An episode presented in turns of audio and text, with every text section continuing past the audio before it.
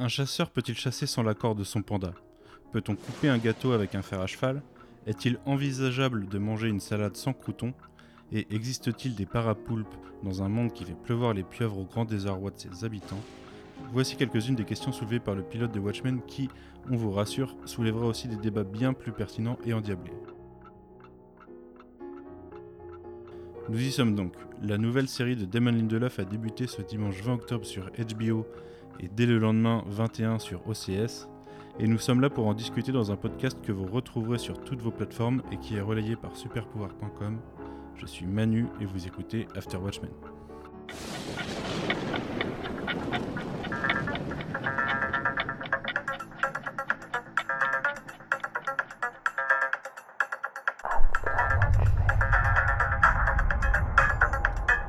What are you two talking about? Oh, nothing. Just the end of the world. Bonjour et bienvenue dans After Watchmen pour ce premier numéro officiel après un numéro zéro euh, il y a deux semaines je crois. Euh, un premier numéro qui vient suivre le premier épisode de Watchmen version HBO. Euh, pour ce premier numéro, euh, je n'ai pas la même équipe que la dernière fois, j'ai toujours Guigui. Salut tout le monde. Comment ça va Guigui? Bah, super après un épisode comme ça, mais comment tu veux que ça aille autrement que bien tu, tu spoil déjà ton avis sur l'épisode, mais... euh, Ouais, mais soit. grave. Ok. Euh, avec nous, il y a Clara. Bonjour Clara. Bonsoir. Oh, bonjour. Oui, bah, com- comme tu veux. On- oui, c'est sûr qu'on enregistre le soir, mais euh, les gens écoutant ce podcast quand ils veulent. euh, euh, c'est pour ça que je, je pars sur le salut. Euh, avec nous, il y a Quentin. Euh, salut. Quentin, que euh, les- auditeurs euh, qui écoutent le reste des podcasts du Coin Pop ont pu écouter dans le podcast Lost récemment, puisque tu faisais partie de ceux qui nous avaient envoyé euh, leur avis. Euh, merci à toi une nouvelle fois. Merci encore. Enfin, il y a Benji. Salut Manu. Benji du 91 qui est obligé de passer par la 4G parce que l'ADSL marche très mal. Voilà, Comment ça va? Voilà je... bah, ça va très bien. Écoute, malgré le retard que vous avez sans doute sur la conversation quand vous m'entendez. Ah non, non, c'est bon. On, on a plus- on semble plus avoir de retard. Ok, ok. Et puis, euh, comme Guigui, j'ai adoré l'épisode, donc euh, voilà. Et ça fait plaisir de t'entendre parce que j'ai, enfin, de discuter avec toi parce que je t'entends Ouais. de temps en temps dans ton podcast ou dans les les podcasts d'Océane. Euh, j'ai- pu t'écouter récemment assez promptement. Euh, Ouais, ça faisait longtemps qu'on n'avait pas parlé et ça fait plaisir de. Ah bah, ouais, ça fait super longtemps. Bah, merci beaucoup. Écoutez, on va, on va commencer avec une, une question assez classique. Alors, j'ai déjà posé euh, la question à Guigui il y a deux semaines. Euh, c'est comment vous avez découvert Watchmen et via quel média? Euh, Clara, tu peux commencer parce que tu as l'expérience la plus particulière, mais en même temps qui reflète probablement l'expérience du grand public. Ouais, alors moi je suis carrément une noob. hein. Euh, J'ai vu le film euh, quand il est sorti au cinéma. Donc euh, c'est 2009, c'est ça? Ouais, Donc c'est déjà vu... mieux que beaucoup de gens. Ouais, donc je l'ai vu quand il est sorti au cinéma, il me semble. Euh, à l'époque, j'avais eu un... Enfin, un j'avais un très bon avis euh, dessus. Euh, je l'ai... Je l'avais pas revu depuis longtemps. J'ai regardé le début hier. J'ai pas eu le temps de regarder la fin. Donc, je me souviens à peu près de la moitié. Enfin, je me souviens de la fin, mais en moins de détails. Et en fait... Mhm. J'ai la BD dans ma bibliothèque depuis euh, maintenant un an ou deux parce que mon frère me l'a offert et je l'ai toujours pas lu. Alors pour me pour les fans de d'Alan Moore, euh, mon frère m'a aussi offert V et celui-là je l'ai lu par contre. Donc euh, ne me ne m'envoyez pas de pierre tout de suite. Ah, c'est c'est un bon début. Non, sur- surtout que moi j'ai une, j'ai une préférence pour V en plus euh, parmi les deux au niveau comics. Euh, du coup, je, je- je te pardonne grandement. Euh, et en plus, Watchmen, c'est quand même une, œuvre qui, en tant que comics, qu'il faut, euh, il, faut attaquer euh, quand on est prêt. Quoi. Faut pas s'y jeter comme ça en se disant je vais lire 5 minutes ce soir et 5 minutes demain. C'est quand même mieux de s'impliquer quand on le lit. Donc, franchement, prends ton temps si c'est pour bien le lire.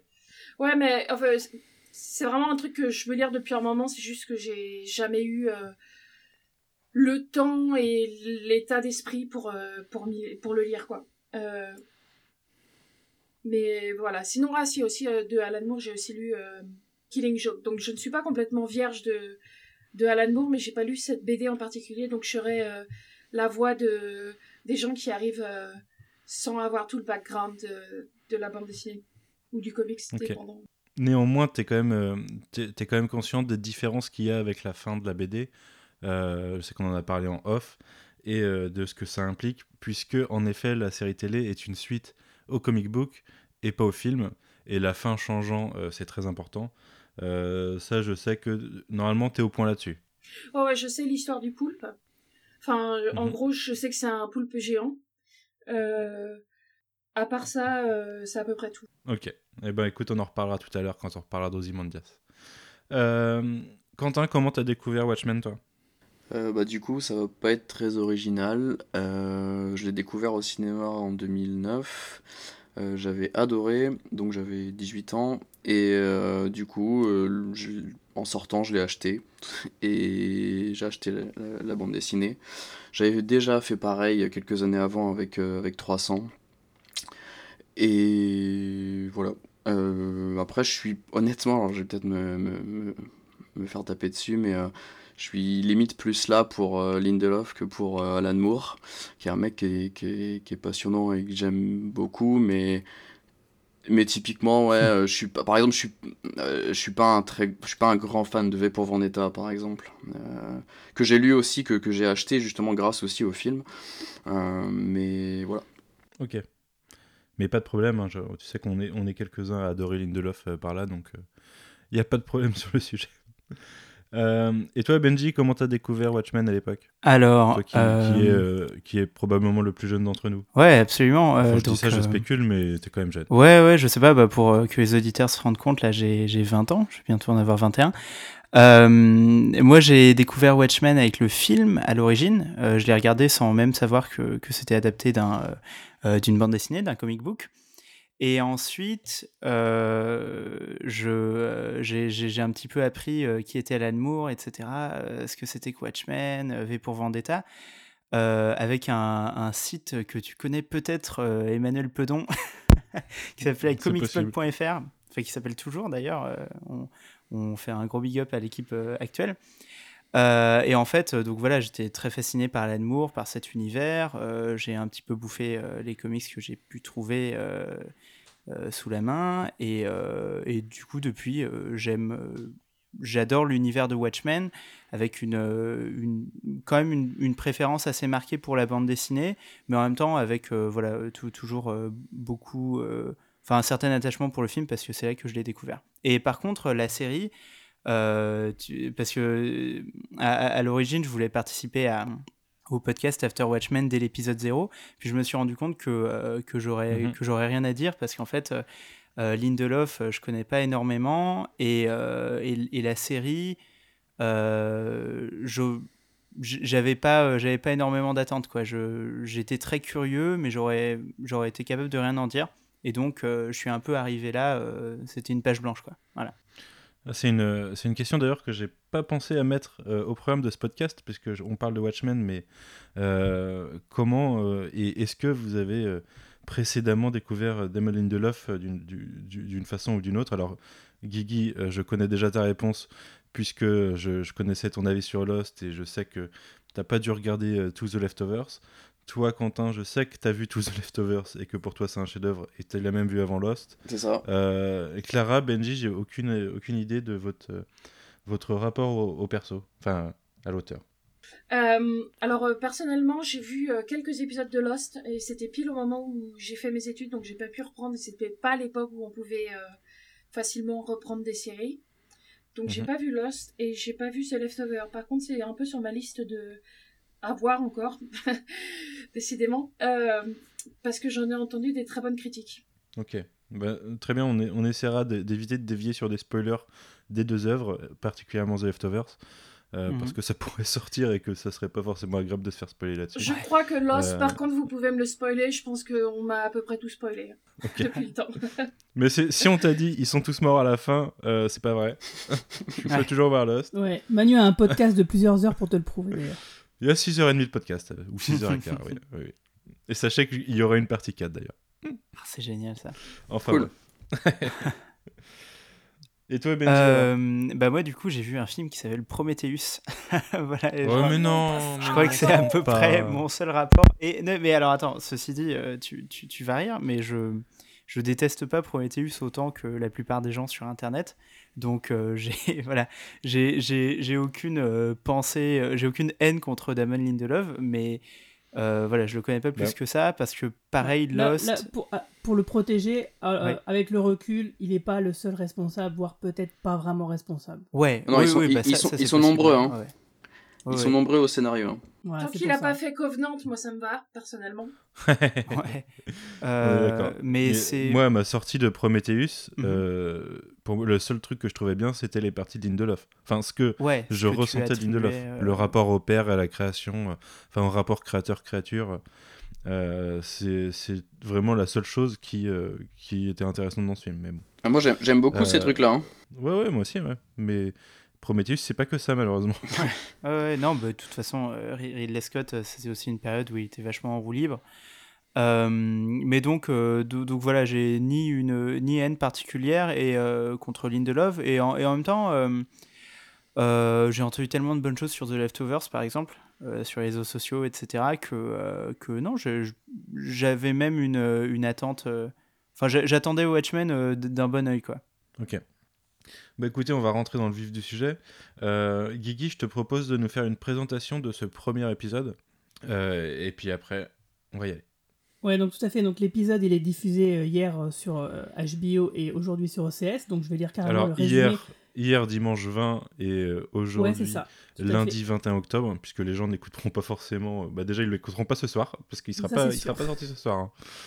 Euh, Donc, euh, ouais, donc hier, effectivement, dimanche euh, 20 octobre et aujourd'hui euh, en France sur OCS euh, le 21 octobre.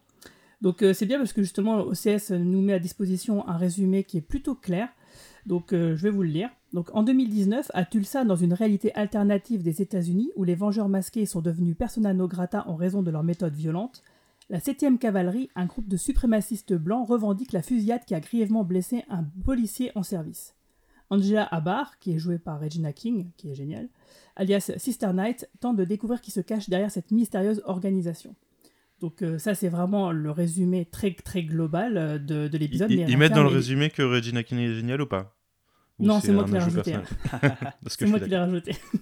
Mais euh, donc voilà, c'est un résumé qui est vraiment très très, euh, on va dire, évasif. Et effectivement, il- par contre, il faut pas oublier qu'il y a énormément de choses.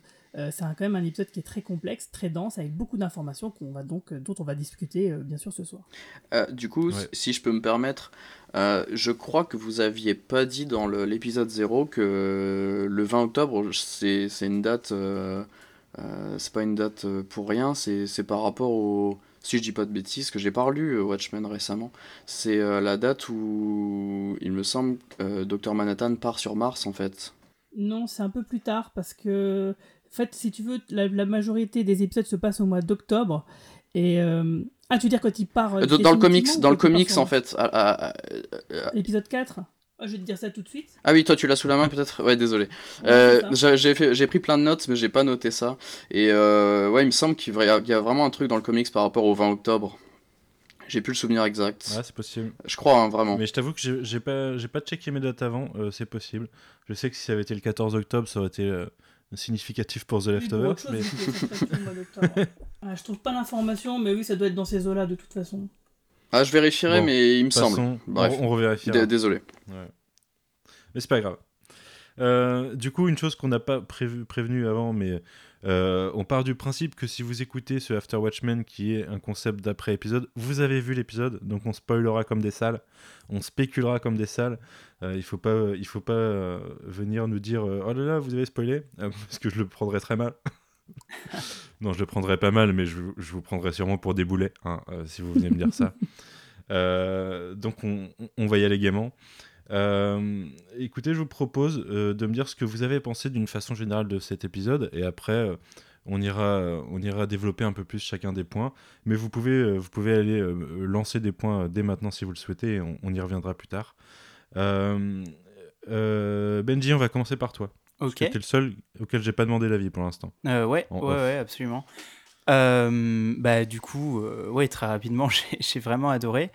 Euh, c'est un peu la claque. Euh, tout, tout au long euh, du début de l'épisode, euh, j'étais déjà très convaincu par, par l'ambiance, par la réalisation, par la musique, etc., l'u- l'univers qui était en train de se poser. Et en même temps, je pense qu'au au fur et à mesure de l'épisode, il y a, y a, tout un tas de choses qui s'éclaircissent. Parce qu'en fait, moi, je m'étais euh, je m'étais assez peu renseigné euh, en fait sur, le, sur euh, la série, sur, sur l'univers qu'elle qu'elle allait présenter. Je, je, savais juste à peu près que qu'en gros ce serait la suite du comics et que et notamment avec cette histoire de poulpe géant.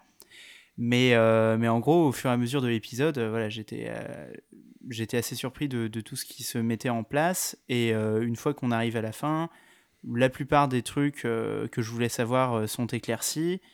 Euh, les personnages, euh, ils arrivent à rendre euh, tous les personnages très rapidement attachants, et même d'ailleurs celui qui, qui, meurt à la fin. Ah, on avait dit que c'est un podcast spoiler.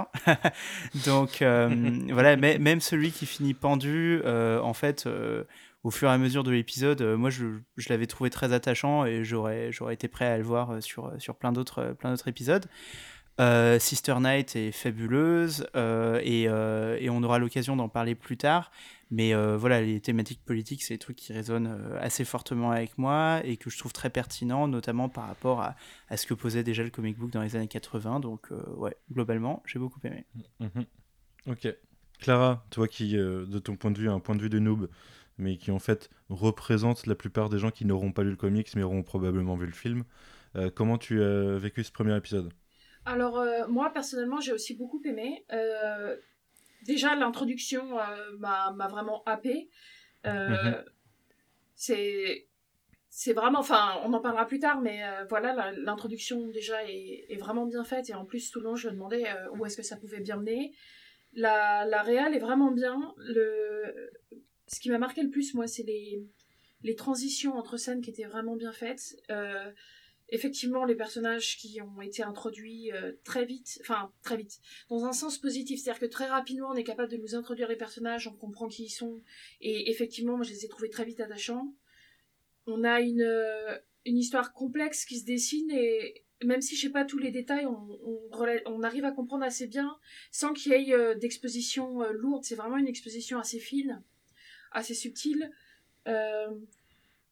Enfin voilà, moi j'étais vraiment conquise, j'avais vraiment envie de savoir la suite. Il y avait peut-être des deux trois choses euh, sur lesquelles j'avais des questions, mais euh, c'est pas un problème. C'est vraiment, euh, j'ai envie de savoir la suite, j'ai envie de, d'avoir les réponses à mes questions dans le futur. Donc vraiment, vraiment conquise sur cet épisode. Et effectivement, Regina King, elle est géniale. Je je elle est dans, elle joue merveilleusement bien dans mon film préféré de l'année qui est Sibyl Street pouvait parler. Donc j'ai mhm. hâte de, de la voir sur, euh, sur l'ensemble de la saison. Ouais. Et tu parlais, tu, tu commençais déjà à, nous dire euh, que il y avait des, enfin, de, l'introduction de l'univers de façon assez subtile. Euh, ça pas toujours totalement subtil d'ailleurs, mais ça utilise des codes qui sont assez connus et reconnus de journaux, de, d'émissions radio, de choses comme ça, de dialogues tout simplement qui vont nous présenter un certain contexte. Euh, moi, la, la, scène que je préfère quasiment sur, euh, sur, ce, sur, euh, sur, sur, cette introduction de contexte, c'est la scène qui n'est pas la scène d'intro, mais celle qui vient juste après, de l'arrest, enfin du, du, contrôle routier, où le contexte des policiers est, est clairement mis enfin, est clairement posé et, et ce qui, ce qui l'entraîne est clairement montré en, en, une minute. quoi. J'ai trouvé cette scène assez forte, personnellement. Il y a beaucoup d'éléments du background euh, et de, de l'univers qui sont présentés en peu de temps et de manière complètement fluide et pas du tout mm. forcée. Euh, ça fait vraiment plaisir. quoi. Ouais. Et un, un, peu la même chose d'ailleurs, un peu plus tard, on aura la, le, le, statu quo, enfin le, le, comment les personnages policiers enfin quelle est leur relation avec leur famille sur ce, ce point de vue? Euh, un truc que j'ai trouvé assez intéressant et euh, je m'y attendais pas du tout et c'est fait de façon hyper fluide. Enfin bref, je, je m'avance déjà un peu dans, trop dans ce podcast. Quentin, qu'est-ce que tu en as pensé toi de cet épisode? Euh, J'ai adoré. j'en attendais, j'en attendais vraiment beaucoup depuis l'annonce. Je suis un grand fan de Trent Reznor et Atticus Ross. Je suis un grand fan de Lindelof. J'aime vraiment beaucoup Watchmen, le, le comics. et du coup, j'étais vraiment impatient. Euh, J'avais vraiment adoré les deux épisodes de, de, la réalisatrice de la réalisatrice de cet, de cet épisode-ci de Watchmen avait réalisé deux épisodes de Leftovers, euh, les épisodes 5 de la saison 2 et 5 de la saison 3 qui sont les deux épisodes, je veux pas spoiler, mais autour du personnage de Matt, je sais pas si vous vous souvenez. Oui, Euh, je- c'est des, des épisodes grandioses. Euh, Je les ai, bah, c'est euh, à peu près mes, ouais, mes deux préférés, je dirais, ou en tout cas ils sont dans le top 3.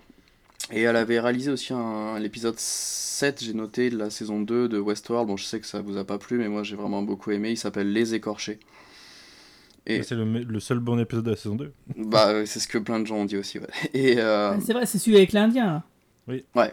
Ah ouais, il est excellent cet épisode. Euh, et donc, euh, ouais, j'ai j'ai vraiment, vraiment aimé.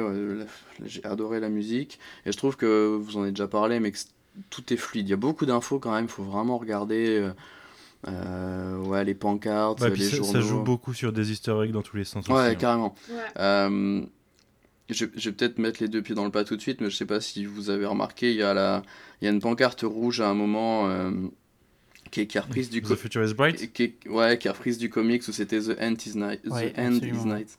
Ouais. Et. alors, je, pense, je, je pense que pour un premier épisode, je pensais que. Enfin, je m'attendais pas à ce qu'il y ait autant d'action. Et je, Ouais, pense, moi non plus. et je pensais, euh, connaissant euh, Lindelof et les, les, les, les premiers épisodes des, des trois saisons de Leftovers, qu'il y aurait plus de. euh, plus de ça partirait plus dans tous les sens, plus d'interrogations. On resterait peut-être un peu plus. Bon, là, on reste sacrément sur notre fin et on a plein de questions, mais peut-être que je pensais qu'il irait plus loin là-dessus en fait. Mais après, c'est peut-être parce que j'avais vraiment décortiqué les bandes annonces et j'avais, j'ai déjà lu. C'est parce que- c'est peut-être parce que ouais, on a trop spéculé dans, dans notre Ouais, coin. je pense aussi. Mais, euh, mais, mais des, des critiques que j'en avais avant, je sais que beaucoup de gens sont restés perplexes sur certains éléments de ce Hmm. premier épisode. Bah- Là où moi, pas du tout, par exemple. Non, Moi, pas vraiment, que non. Il est, il est plutôt. euh, Bah, si, si, si je peux donner mon avis sur ce truc-là, euh, moi, comme je te disais, j'ai- j'ai j'ai pas énormément spéculé euh, avant la sortie. J'ai j'ai pas lu beaucoup Mhm. d'articles et tout. euh. D'ailleurs, euh, voilà, je présente mes excuses à Corentin. euh, J'ai lu aucun de ses articles sur Comics Blog, etc. Euh, et mais pourtant, Va les lire maintenant parce que par contre, tu verras que c'est. Ouais, ouais, très bon. Ouais, ça, ouais, ça, ça, ça va déchirer. Et, euh, mais du coup, en, en fait, c'est c'est un peu ce que je disais tout à l'heure, mais euh, pendant l'épisode, en, en fait, euh, si, si tu prends minute par minute, au début, j'avais l'impression que j'allais rien comprendre et euh, j'étais même assez flippé parce que je me, suis, je me disais, je suis censé en parler dans un podcast et si, si je comprends absolument rien, ça va être un peu difficile. Et à la fin de l'épisode, globalement, j'ai l'impression d'avoir compris l'essentiel. Euh, et, de et pas être dans un délire trop euh, j'ai- pas l'impression que ce soit cryptique en fait on, on te présente un univers et du coup la présentation est super fluide parce qu'en gros euh, c'est de l'exposition par l'action parce que euh, si, tu prends la, scène justement de cette arrestation euh, qui tourne au drame, bah, euh, le, le, fait que les flingues des flics soient verrouillés à distance, bah, ça on te le montre dans un moment de grande tension. Et en fait, tout est plus ou moins fait comme ça, donc les informations sont données au compte-gouttes. Mais globalement, à la fin de ce pilote, bah, en fait, c'est un pilote assez académique, dans le sens où, à la, à la fin de cette heure de série, tu as, vraiment les clés en main pour te lancer dans, euh, dans plus d'épisodes. Et, Ouais. euh, et, et, et- moi, c'est un style de storytelling qui me plaît, qui me plaît vachement bien en fait. C'est voilà, c'est plus classique, c'est plus académique. Mais euh, vu que je suis peut-être un peu moins sérivore que vous, euh, j'aime bien finir un épisode et sentir que bah, déjà on m'a vraiment raconté une histoire parce que ce, ce pilote en fait, évidemment, il n'est pas autonome, mais mais il te raconte quand même un truc vraiment satisfaisant et tu finis le truc, tu as, l'impression d'avoir euh, pris une vraie expérience euh, de storytelling. Ouais. Et, euh, et à la fin, tu te dis, bah voilà, j'ai les clés en main, j'aime bien les personnages, je capte un petit peu euh, quel est l'univers qui se pose. Et euh, plutôt que de revenir vers l'épisode 2 parce que t'as rien bité à l'épisode 1 et t'as envie de comprendre quelque chose, bah là tu reviens à l'épisode 2 parce que t'as bien aimé ce que t'as vu et t'as envie de voir jusqu'où ça peut aller. Donc voilà, ça, ça me plaît. Et pour compléter ce que tu dis, euh, il y a quelque chose qui est assez intéressant dans le sens où qu'effectivement c'est pas cryptique. Mm. Euh, Il y a des mystères, il y a des choses évidemment qu'il faudra gratter. Euh, mais il y a des espèces de miroirs euh, qui sont renvoyés aux comics, par exemple. Donc, bah, renvoie ouais. directement à la scène finale avec euh, effectivement notre cher mort pendu avec sa tache de sang qui, qui Oui. coule sur son badge et qui rappelle évidemment le badge du comédien. C'est-à-dire qu'il y a tellement de, de rappels et de choses peut-être qui sont inversées ou même peut-être pas du tout. C'est-à-dire que là, on comprend bien qu'on est dans un univers, qu'on est dans quelque chose qu'on connaît, mais où tout été déplacé. Euh, c'est comme si on rentrait chez soi et que quelqu'un avait foutu le bordel, avait déplacé tous nos meubles Mm. et que du coup on se sentait plus chez soi, mais on était quand même chez soi. Donc on a quand même, euh, c'est ça que finalement Daniel Lindelof euh, il a réussi à, à faire, je pense avec ce premier épisode, c'est que effectivement, on, on, sent une familiarité de l'univers, alors que tout est quasiment nouveau et, et ça marche très bien. Et ça, c'est vraiment, c'était quelque chose qui était finalement le plus dur à réaliser. C'est moi, en tout cas, ce que j'attendais le plus, et je trouve que c'est parfaitement réussi. Ce qui est marrant, c'est que ce que tu dis, moi je l'ai ressenti, mais en plus je l'ai ressenti sur deux tableaux, c'est-à-dire vis-à-vis de Watchmen et vis-à-vis de Lindelof, ou euh, aussi sur, sur son côté scénariste, euh, je, je, trouve qu'il a, il a un peu joué avec ce qu'on attend de lui. Euh, Tout à fait. J'aurais tendance à dire que la scène d'ouverture, on va en reparler, s'apparente presque, alors là il faudra avoir vu The Leftovers, aux scènes d'ouverture de saison 2 et 3, complètement. qui n'ont qui n'ont rien à voir avec les personnages qu'on verra par la suite, mais qui introduisent une thématique. Euh, et là, c'est tu, tu, pars sur l'idée que c'est le cas, alors qu'en fait, non, ça sera beaucoup, beaucoup plus lié que prévu euh, à l'histoire principale. Et, euh, et, dans ses gimmicks, et dans ce qu'il fait, dans les relations qu'il développe, on sent qu'il essaie de s'extraire de ce qu'on connaît de lui et de proposer autre chose pour, pour nous prendre au dépourvu. Et c'est ce qui fait que le ressenti que j'avais par rapport au trailer que j'exprimais dans l'épisode 0, qui fait que tout ce qui a pu me rebuter de Damon Lindelof jusqu'à maintenant, eh ben, je sentais bien que voilà, là, ça serait pas le cas. Et effectivement, bah, j'ai été conquis par ce premier épisode. Hmm, ok. Tu veux, tu veux développer un peu plus sur l'épisode ou euh, je, voulais rebondir sur un point de, que, que, dit, euh, que disait Benjamin, euh, sur le fait que certes l'épisode euh, fait partie d'un tout, mais euh, a tendance à être autocontenu en partie. je trouve que c'est un peu. Enfin, ça reprend totalement ce que faisait le, comic book à l'époque. C'est-à-dire qu'on avait une, histoire en 12 chapitres, mais chaque chapitre se finissait sur la conclusion d'un arc, d'un arc développé dans l'épisode. Et là, en plus, on a ça avec. Couplé avec un, système de symétrie qui fait que la fin répond directement au début, qui est très Watchmen dans l'esprit, très Rorschach dans l'esprit. Euh, ah, j'ai dit Rorschach alors que je dis tout le temps Rorschach, ça me perturbe. euh, et, je, et, je et, je, trouve que là-dessus, l'épisode fonctionne vraiment. C'est-à-dire que c'est un, un, épisode qui, qui, peut suffire à lui-même dans, dans, son, dans son intrigue et qui n'a pas besoin de la suite pour qu'on comprenne l'épisode. Euh, bon, bah, toujours est-il que moi, de mon côté, euh, vous ne serez pas surpris si je vous dis que j'ai adoré l'épisode.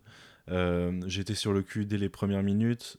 J'étais sous tension tout l'épisode parce que la musique de Atticus Ross et Reznor est, est hyper, hyper efficace. la réelle est hyper efficace. Les deux ensemble font que même des scènes un peu simples se, finissent par donner de l'attention.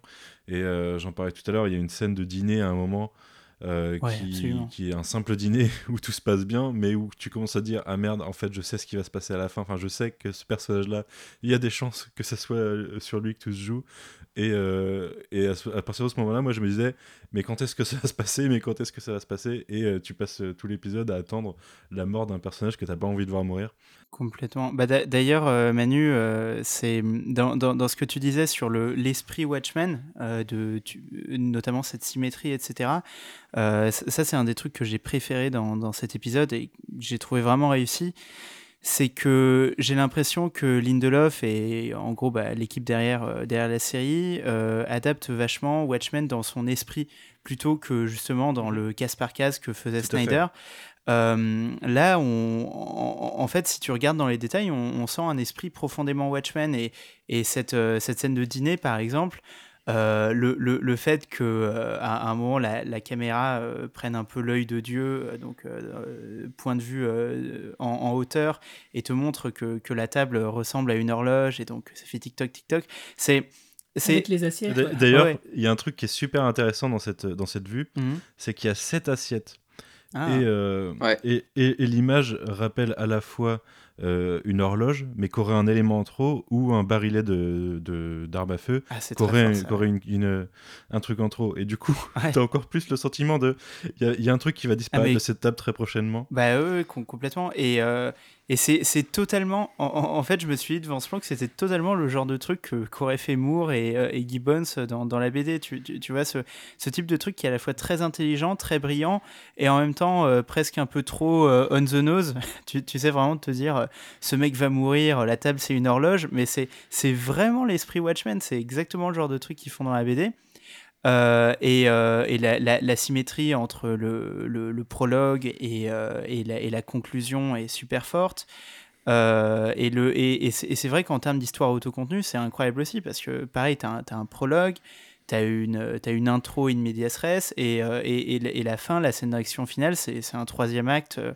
Ça pourrait être un troisième acte de, mini blockbuster, en fait, entre guillemets. Donc, c'est non, très fort, et, et on pourra sans doute en parler beaucoup plus quand on parlera de l'aspect politique du truc. Mais, mais en gros, je trouve ça génial que Lindelof, en fait, commente. En, en, gros, j'ai l'impression qu'il nous donne son interprétation de Watchmen, presque sa lecture. En, fait, que la série, elle peut se doubler, euh, euh, elle peut se lire en deuxième lecture comme, euh, comme une, une, réflexion sur le comic book Watchmen et une critique du truc, une réflexion dessus. autant que comme un épisode. d'intention de toute façon de c'est sa lettre d'intention de faire un, un, Nouveau Testament là où le, le, le comic book original est l'Ancien Testament. Ouais, c'est ça. Et où, euh, et où euh, on va se concentrer sur d'autres personnages de, ces, de cet univers. Mmh. Et, euh, ça, ça et garder cet esprit. Mmh. Ouais, la promesse est vraiment. Ouais, la, Elle est vraiment tenue. Ouais, ouais carrément.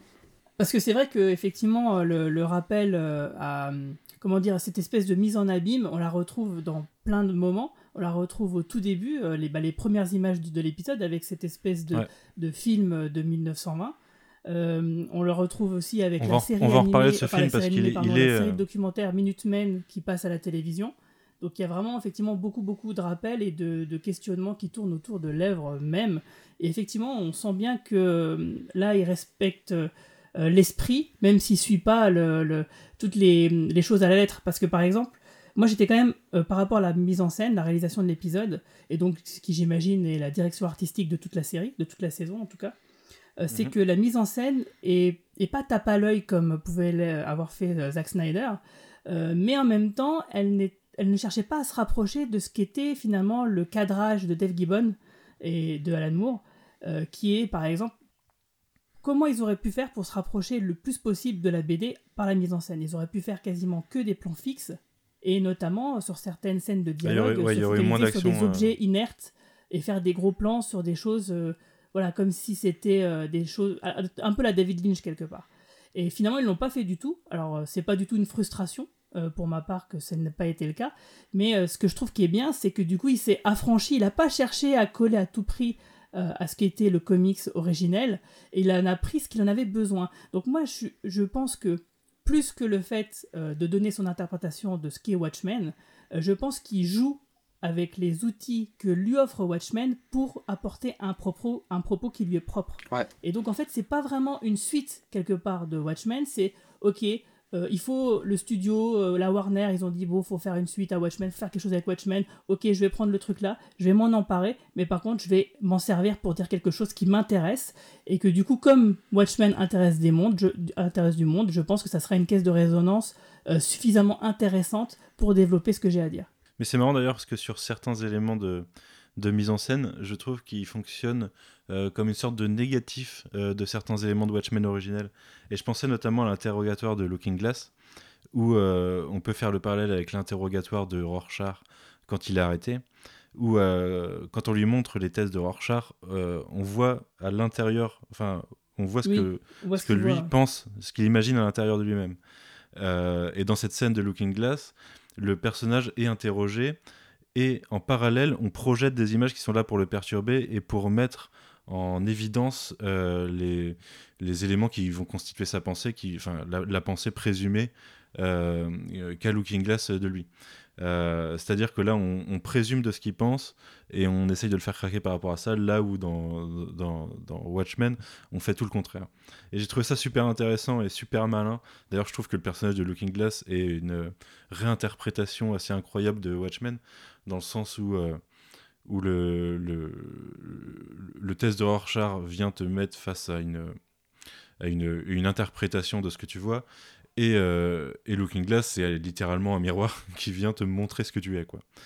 Euh, et et oui. d'ailleurs, j'ai trouvé son utilisation assez marrante quand ça sert à, à, à, À remettre la cravate. de- Ouais. C'est- Euh, ouais, c'est vrai que c'est c'est ce qu'il y a un, un truc qui est quand même intéressant euh, dans la série, c'est l'humour. Euh, je trouve qu'il y en a et que ça marche plutôt bien, que c'est pas lourd, ils en mettent pas partout, mais euh, c'est assez subtil pour justement dédramatiser et pour dire parce que des séries euh, sérieuses, dramatiques, qui se prennent trop au sérieux, où il y a zéro once d'humour, bah ça pète, ça, perd en réalisme. Et donc là, je trouve que c'est très réussi parce que moi, souvent, bah, j'ai souri, j'ai peut-être même un peu sorti un petit rire devant quelques blagues. Euh, pour ce que tu disais sur Looking Glass, ce que je trouve intéressant, c'est que plus que essayer de le faire craquer en lui montrant des images, en fait, il essaye de voir comment il réagit. Ce Ouais, qui ouais. est en fait un test Rorschach, sauf que dans le test Rorschach, tu dis toi-même ce que tu vois, alors que là, c'est la façon dont tu réagis externellement qui va donner à Ouais. Looking Glass euh, son...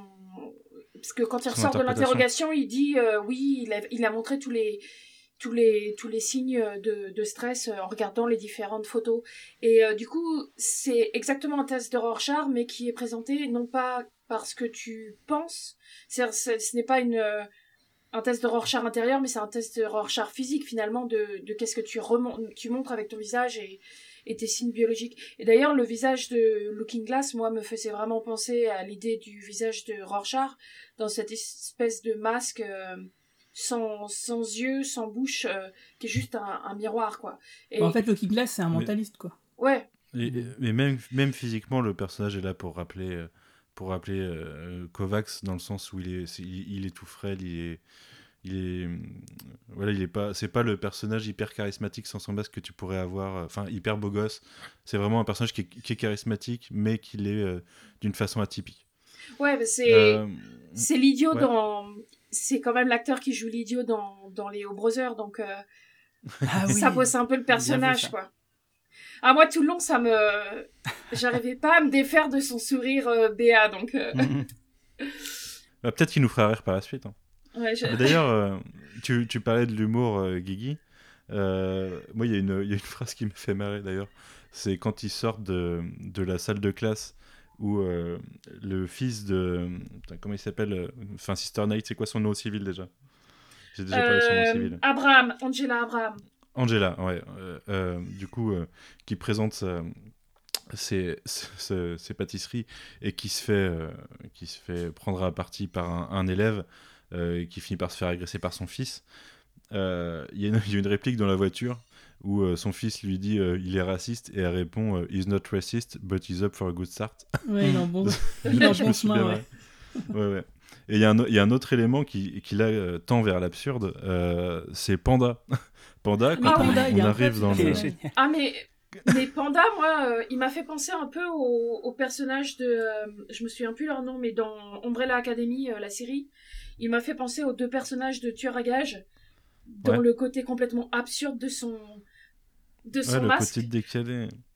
Et, ça m'a fait penser à des, euh, à des films un peu post-apo où euh, de temps en temps on a des persos un peu excentriques comme ça qui vont avoir euh, une sorte de rôle central dans l'administration Ouais, de, il a- de il a- de il- quelque chose. Il a un vrai, un vrai rôle dans Mm. un vrai rôle C'est le gardien de moral dans l'histoire. Parce que en fait, on comprend bien euh, par euh, bah, la réaction de tous ses collègues que ce mec-là, il est vraiment à cheval sur le contrôle des armes à feu et que les armes à feu, il faut, pour lui, il faut jamais les utiliser, quoi. Ouais. Et que du coup, Bah, c'est bien lui au début qui ses est, collègues. qui est, qui est l'opérateur. Enfin, c'est, Ouais, c'est et quand il dit ah c'est. Panda, oh non, pff. et ça on le comprend en, en une seconde quoi, c'est génial. Et c'est confirmé après par la suite quand ils font avec ces- Mm. quand il- alors il y a un truc qui m'a justement dans cette scène là où les flics font leur grande réunion, euh, où cette salle euh, de réunion, enfin, de, de colloque, ça me fait un peu, ça me faisait penser un peu à la chambre des, la chambre des lords, le parlement euh, anglais. euh, où justement du coup ils votent en plus de ça bon alors est-ce que on utilise l'article 4 ou pas? Oui on le fait ok d'accord allez hop Enfin, il y a vraiment un côté euh, chelou de l'organisation de la police euh, qui fait Mais en penser plus, il y a- justement à ça. hein. Il y a une volonté de jouer sur la symétrie, donc euh, ouais. Ouais, non, moi ça m'a fait penser un peu. Ouais, à la Chambre des Lords, je pensais à une secte, la manière dont ils sont posés là dans le noir à regarder le film et qu'ensuite ils se tournent tous vers euh, Panda qui a l'air d'être euh, ce scribe qui connaît euh, les textes de loi et c'est lui qui va ouvrir le livre sacré avec les textes de loi pour les lire. Ça, ça a un côté un peu sectaire ou fantaisiste un peu dans, dans, la, façon dont la loi est, connue par une personne. Ça me fait un peu penser effectivement, oui, au- à tout un tas de films post-apo où il y a euh, le, le scribe ou la personne qui connaît euh, les textes de loi ou qui connaît l'histoire, qui connaît. euh, Bah, D'ailleurs, Les c'est pas faux ce que tu sacrés. dis, puisque le personnage de Regina King, c'est quand même une bonne sœur quelque part. Donc euh, oui, effectivement. Ouais, complètement. il y, a- y un- il y a un élément hyper important dans cette scène, selon moi, euh, qui, joue, qui joue dans cette ambiance bizarre, mais qui, à, à mon avis, est, est, euh, est hyper symbolique, euh, significatif sur euh, la façon dont ils ont traité la 7e cavalerie. Euh, c'est que, au final, le film est projeté, mais personne ne regarde le film. Ouais. Ils sont tous en train de se, ils sont tous en train de se regarder alors que le film est projeté sur, sur le côté par rapport à eux en ce qui concerne les flics. Et euh, on a le, le shérif qui lui est carrément dos au mur euh, de l'autre côté. Il fait, il fait dos au, euh, au film et il ne rentre dans la salle que quand le film est fini. Et au final, c'est comme si personne ne voulait accepter le fait de regarder ces personnes en face et que ne serait-ce que montrer son visage ou se, montrer face à eux, c'est s'exposer. Ou alors, soit il y a ce côté s'exposer si on se montre, soit ne, ne pas vouloir leur donner du pouvoir en, en je, leur je pense que c'est plutôt quoi. ça. hein. C'est de pas leur, donner le- le- leur donner l'honneur euh, d'être regardé par eux. Moi, c'est comme ça que je l'ai Mm. pensé aussi. hein. Glo- globalement, il y a un- quelque chose qui est, euh, qui est très intéressant et assez ambigu avec euh, le, euh, le, le world building qu'ils font autour des, des policiers dans cet univers. Parce qu'en fait, euh, du, du coup, si j'ai bien capté le, le contexte politique du truc, parce que comme je disais avant, je, je me suis pas énormément renseigné Ouais, avant. pas renseigné. Euh, donc on a Robert Redford, voilà, qui est devenu président et, euh, et qui manifestement a été un vrai, un vrai président de gauche, quoi. Même. The Sundancer in Chief. Ouais, ouais, ouais, absolument, et il l'appelle comme ça, en référence au Sundance Kid. Et, mais donc, qui manifestement a été un, un vrai président de gauche, et même vachement plus à gauche euh, qu'un démocrate, euh, euh, qu'un démocrate lambda qu'on trouverait aux États-Unis. Donc, euh, il, a, euh, il a donné les fameuses reparations aux Afro-Américains, il semblerait, donc, c'est-à-dire. donc de, de, de l'argent de l'argent en compensation de l'esclavage et de la ségrégation ce qui est vraiment Et, et surtout des, des tueries comme on voit justement à Tulsa en 1921 au début de l'épisode. Oui, oui, oui, absolument. Euh, et, qui était d'ailleurs un truc euh, qu'avait promis euh, Lincoln à l'origine, euh, à, la, fin de, de, la guerre de sécession. D'a- d'ailleurs, c'est un truc, là, je me perds un peu, mais qui est vachement un lieu commun dans, dans le rap américain aujourd'hui. La, promesse de Lincoln qui était de, de leur donner 40 hectares et une mule, donc euh, 40 acres and a mule, euh, qu'on va beaucoup entendre euh, chez Kendrick Lamar ou des gens comme ça, parce que en gros, l'État américain a, a une dette envers les Afro-Américains. Il y, a- il y a une promesse qui n'a pas été tenue. Ouais. Et donc là, apparemment, donc, euh, Redford donc, il, il lance ce programme de, de réparation. Euh, il fait passer tout un tas de, de lois de gauche. Là, là j'ai plus le, j'ai plus le détail en tête, mais, euh, Ouais, mais il faut six mois, il y a six mois pour obtenir une arme à feu, par oui, exemple. voilà, c'est ça, des trucs comme ça. Il y a, au niveau de l'écologie, il y a énormément donc, euh, de sanctuaires, d'espèces protégées, de lieux protégés. Donc euh, Mhm. tout ce qui est environnemental a été protégé euh, as fuck. Mm. Et, et ça, donc justement, c'est- vraiment son... C'est ce qui présente... à l'utilisation des matières premières aussi son- qui est régulée. Son héritage, quoi. Ok. Et, du coup, euh, ce, qui est, intéressant là-dedans, c'est que donc, face à ça, on a un, backlash, un backlash fasciste, en gros, euh, qui est ce, euh, groupe, euh, ce groupe de, white suprémacistes. Et, euh, pareil, ça, euh, si tu regardes, il y avait, un, grand classique euh, de, des, bouquins féministes qui, qui s'appelait euh, justement The Backlash, euh, qui théorisait qu'à toute avancée sociale, il y avait un backlash réactionnaire, et c'est un truc dans lequel la société américaine, euh, est- et, euh, ils, ont, ils ont les pieds en plein dedans, parce que euh, Avec le... Trump et Obama, c'est clair. Bah voilà, complètement. Et Il y a un point qui est super intéressant là-dessus, c'est que tu parles de- d'avancées sociales qui amènent des backlash, Mhm. mais le, le concept de Watchmen et de, enfin de, de la série Mhm. est d'être allé un petit peu plus loin. C'est-à-dire que pour réparer des inégalités sociales, ils ont créé des inégalités devant la loi euh, de façon inversée. Et c'est d'ailleurs ce qui est suggéré dans l'interrogatoire de Looking Glass, c'est que euh, les blancs et les noirs descendants de victimes euh, de, de racisme, c'est-à-dire Mhm. globalement tous les noirs américains, on va pas se mentir, Mhm. sont, euh, ont des avantages devant la loi par rapport, au, par rapport aux blancs. Ils n'ont pas, ils ont pas à payer d'impôts, par exemple. c'est super Et intéressant, ça, ça, d'accord. et, et c'est et c'est ça, voilà. Ça, le Et c'est ça qui est à l'origine du est-ce que- backlash. Ah, c'est comme ça. Moi, j'avais compris comme. euh, euh, en fait, euh, la, la droite américaine euh, euh, a tendance à être plutôt anti-impôt. Moi, je l'avais compris comme ça aussi. déjà ouais. de la Révolution. Et moi, je l'avais compris en mode. euh, on ne doit pas d'impôts, euh, on, est, on est des humains libres, on a fait la révolution pour pas payer d'impôts au roi, et donc on ne doit pas Non, d'impôts. Ah Non. non, non, Non, non. Manu a raison. En fait, euh, euh, c'est par rapport à ça, justement, les Red Action, c'est euh, effectivement les, les Noirs, ils ont des avantages euh, du style, effectivement, de ne pas payer d'impôts. C'est pour ça que Looking Glass, à un moment donné, une des questions de contrôle qui- qu'il assène Ouais. à, à son interlocuteur, c'est est-ce que vous, pour vous, euh, payer Ouais. des impôts, c'est légitime? Le Est-ce mec, que dit, bah tous les Américains doivent payer des impôts? Ah, il, répond oui en Exactement, plus. est ce qu'il dit tous les impôts. ouais. Mais- Euh, mais du coup, moi, ça- en fait, ça me, c'est euh, quelque chose qui me gêne un peu en fait, parce que quand euh, on voit l'interrogation au début euh, du flic qui arrive, donc euh, après le- l'introduction, la première scène de l'épisode, c'est euh, un flic qui arrête euh, un homme blanc. Et donc c'est Mhm. un flic noir qui arrête un homme blanc et sur Ouais, le coup je me suis demandé est-ce que on est en train de nous dire euh, oh euh, ces histoires de racisme inversé où la société a complètement changé et, euh, et on a un racisme anti-blanc et en fait euh, ça et je me suis dit j'ai eu peur pendant un moment que ce soit le cas et du coup moi j'ai pas compris la suite comme ça et en fait c'est quelque chose qui me gêne un peu parce que ce, ce côté on va on va pousser le racisme on va arrêter le racisme contre les noirs et du coup ça va réinverser contre les blancs.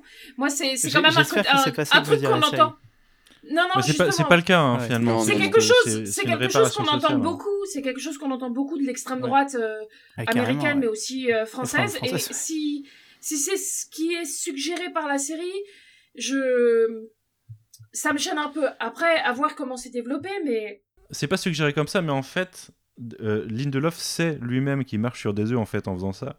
C'est-à-dire qu'il lance des idées qui sont, qui sont assez polémiques dans la série, euh, et notamment cette idée de vouloir réparer des injustices par des injustices inversées. Mhm. Mais c'est. euh, c'est, et, et là, je pense qu'il essaye de toucher justement à l'idée de, de racisme anti-blanc de son côté, tout en étant du, du point de vue du fait qu'il n'y a pas de racisme anti-blanc. Euh, non, je pense qu'il essaye juste de titiller les, ex- les, enfin, les, les, les fachos du white power en essayant de les prendre, les prendre sur leur, euh, leur contrariété. Ouais. D'ailleurs, ce que je trouve super marrant, c'est que dans la scène d'intro, euh, dans, la- dans la scène d'intro de. Enfin, pas la scène d'intro, mais la scène d'arrestation, euh, ce, ce, ce qu'on découvrira comme étant un membre de la 7ème cavalerie et donc théoriquement un white suprémaciste, écoute Future. Mhm. Et moi, ça me fait Oui, marrer. oui, ah oui, il écoute- complètement. il écoute Crushed Up. euh, et du coup, c'est pareil, c'est pour le renvoyer à ces, à ces contradictions de. Euh, tu t'acceptes pas la société noire américaine, mais t'écoutes leur musique. C'est hyper, euh, hyper intéressant cette juxtaposition d'ailleurs parce que euh, tu as en gros un smash cut entre euh, l'intro qui est très très dur, euh, qui te montre euh, une scène de racisme affreux dans les années 20 et, euh, et tu coupes sur du futur.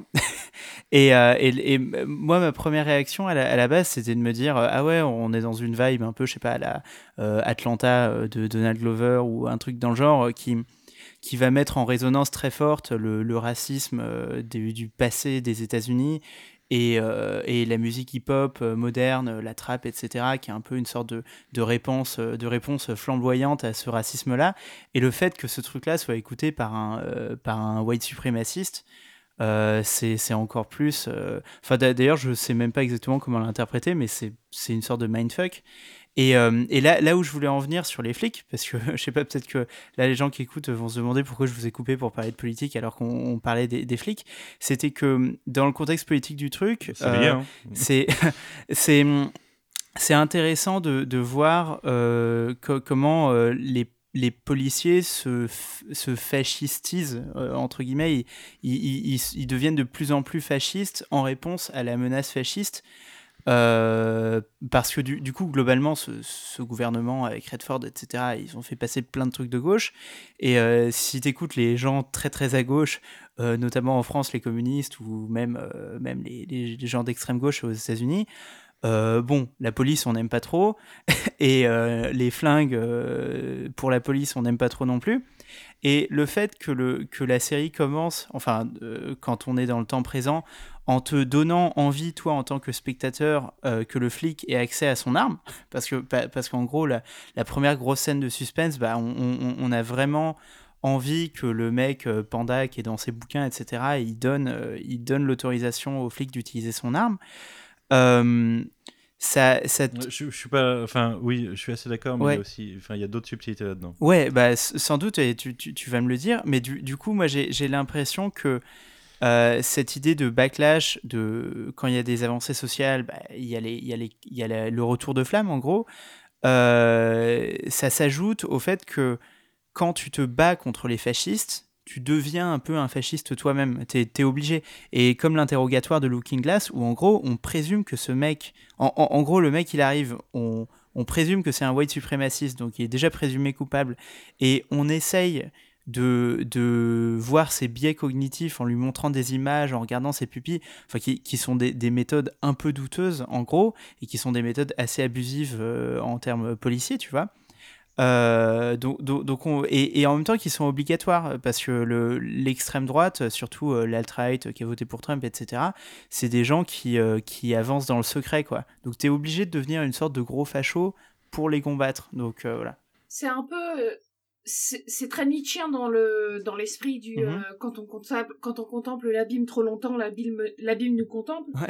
mais euh, moi j'avoue que c'est quelque exactement chose justement ce que, ce que dit Rorschach euh, dans, dans la BD d'ailleurs. Ouais, bah, mais c'est quelque chose quand j'ai regardé justement moi ma je dirais pas choqué mais euh, je, je le prends ça comme une manière de réfléchir et pas comme euh, c'est comme ça qu'il faut le voir mais effectivement moi le fait que ça commence et on ait envie qu'un un policier ait son arme qu'il y ait une scène d'interrogation euh, comme tu as dit mais surtout c'est suivi d'une scène de torture qui en plus nous est, est montrée comme euh, non seulement légitime mais en plus efficace Ouais, Et, absolument, euh, ouais. et moi, c'est quelque chose qui me, qui me pose question parce que par exemple, quand euh, 24 heures, quand la série 24 heures était projetée, il y a une grosse critique du fait que ça, ça soit une sorte de propagande pour le pour la, torture. torture. euh, voilà, c'est une apologie de la torture euh, contre les Irakiens et les Afghans et que ça a été utilisé euh, par le, le régime de Bush. Et du coup, moi, la, la question du jusqu'où tu peux aller pour arrêter les suprémacistes blancs et tout, je pense que c'est quelque chose d'intéressant à, à réfléchir et j'attends de, de voir comment la série le traite.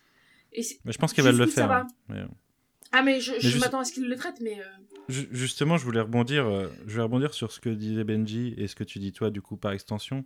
Euh, c'est qu'il y, a- y une subtilité, en fait, il y a une dualité dans la situation de la série. Alors, on n'en a pas parlé, mais. euh, et on en a parlé dans l'épisode 0, c'est- c'était parce que c'était euh, globalement dit pré-série, le, le- le contexte un peu plus développé. Si, les, si les flics portent des masques, c'est parce que le backlash du- de la 7e cavalerie à un moment a amené à des Mm. attaques sur les policiers euh, parce qu'ils protégeaient euh, les, les noirs qui étaient euh, jadis, euh, enfin qui bénéficiaient des, des Red Foundation. La fameuse Euh, nuit blanche. ouais, Voilà, dont dans- dans ce qui s'appelle la euh, nuit Ouais, blanche. ça, Exactement, on ouais. Elle parle à l'école.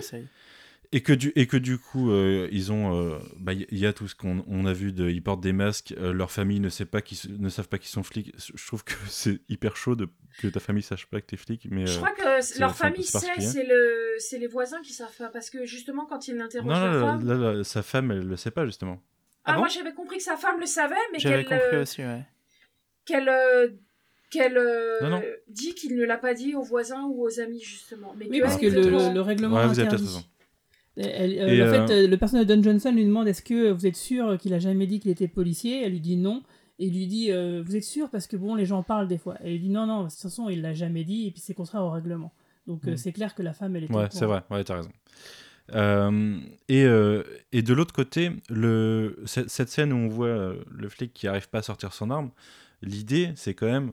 Enfin, c'est un, c'est un rappel, euh, c'est une, critique de, de l'Amérique des dernières années où euh, les, les flics ont abattu beaucoup trop d'innocents euh, de, leur propre, de leur propre chef, quoi. Et, et, de- et de noir. Et, euh, si- Enfin. et si et, et beaucoup de noirs ouais. et si ils n'ont pas le droit d'enlever leurs armes c'est pas parce que c'est pas pour rien c'est que la, la police a débordé aussi probablement à un moment comme elle a débordé dans notre monde Ouais. Ouais, je pense, ouais. et cette fameuse doute, ouais. scène où cette fameuse scène où je suis d'accord que probablement elle sert à nous mettre devant euh, notre propre réalité de est-ce que on a envie qu'il ait accès à son arme?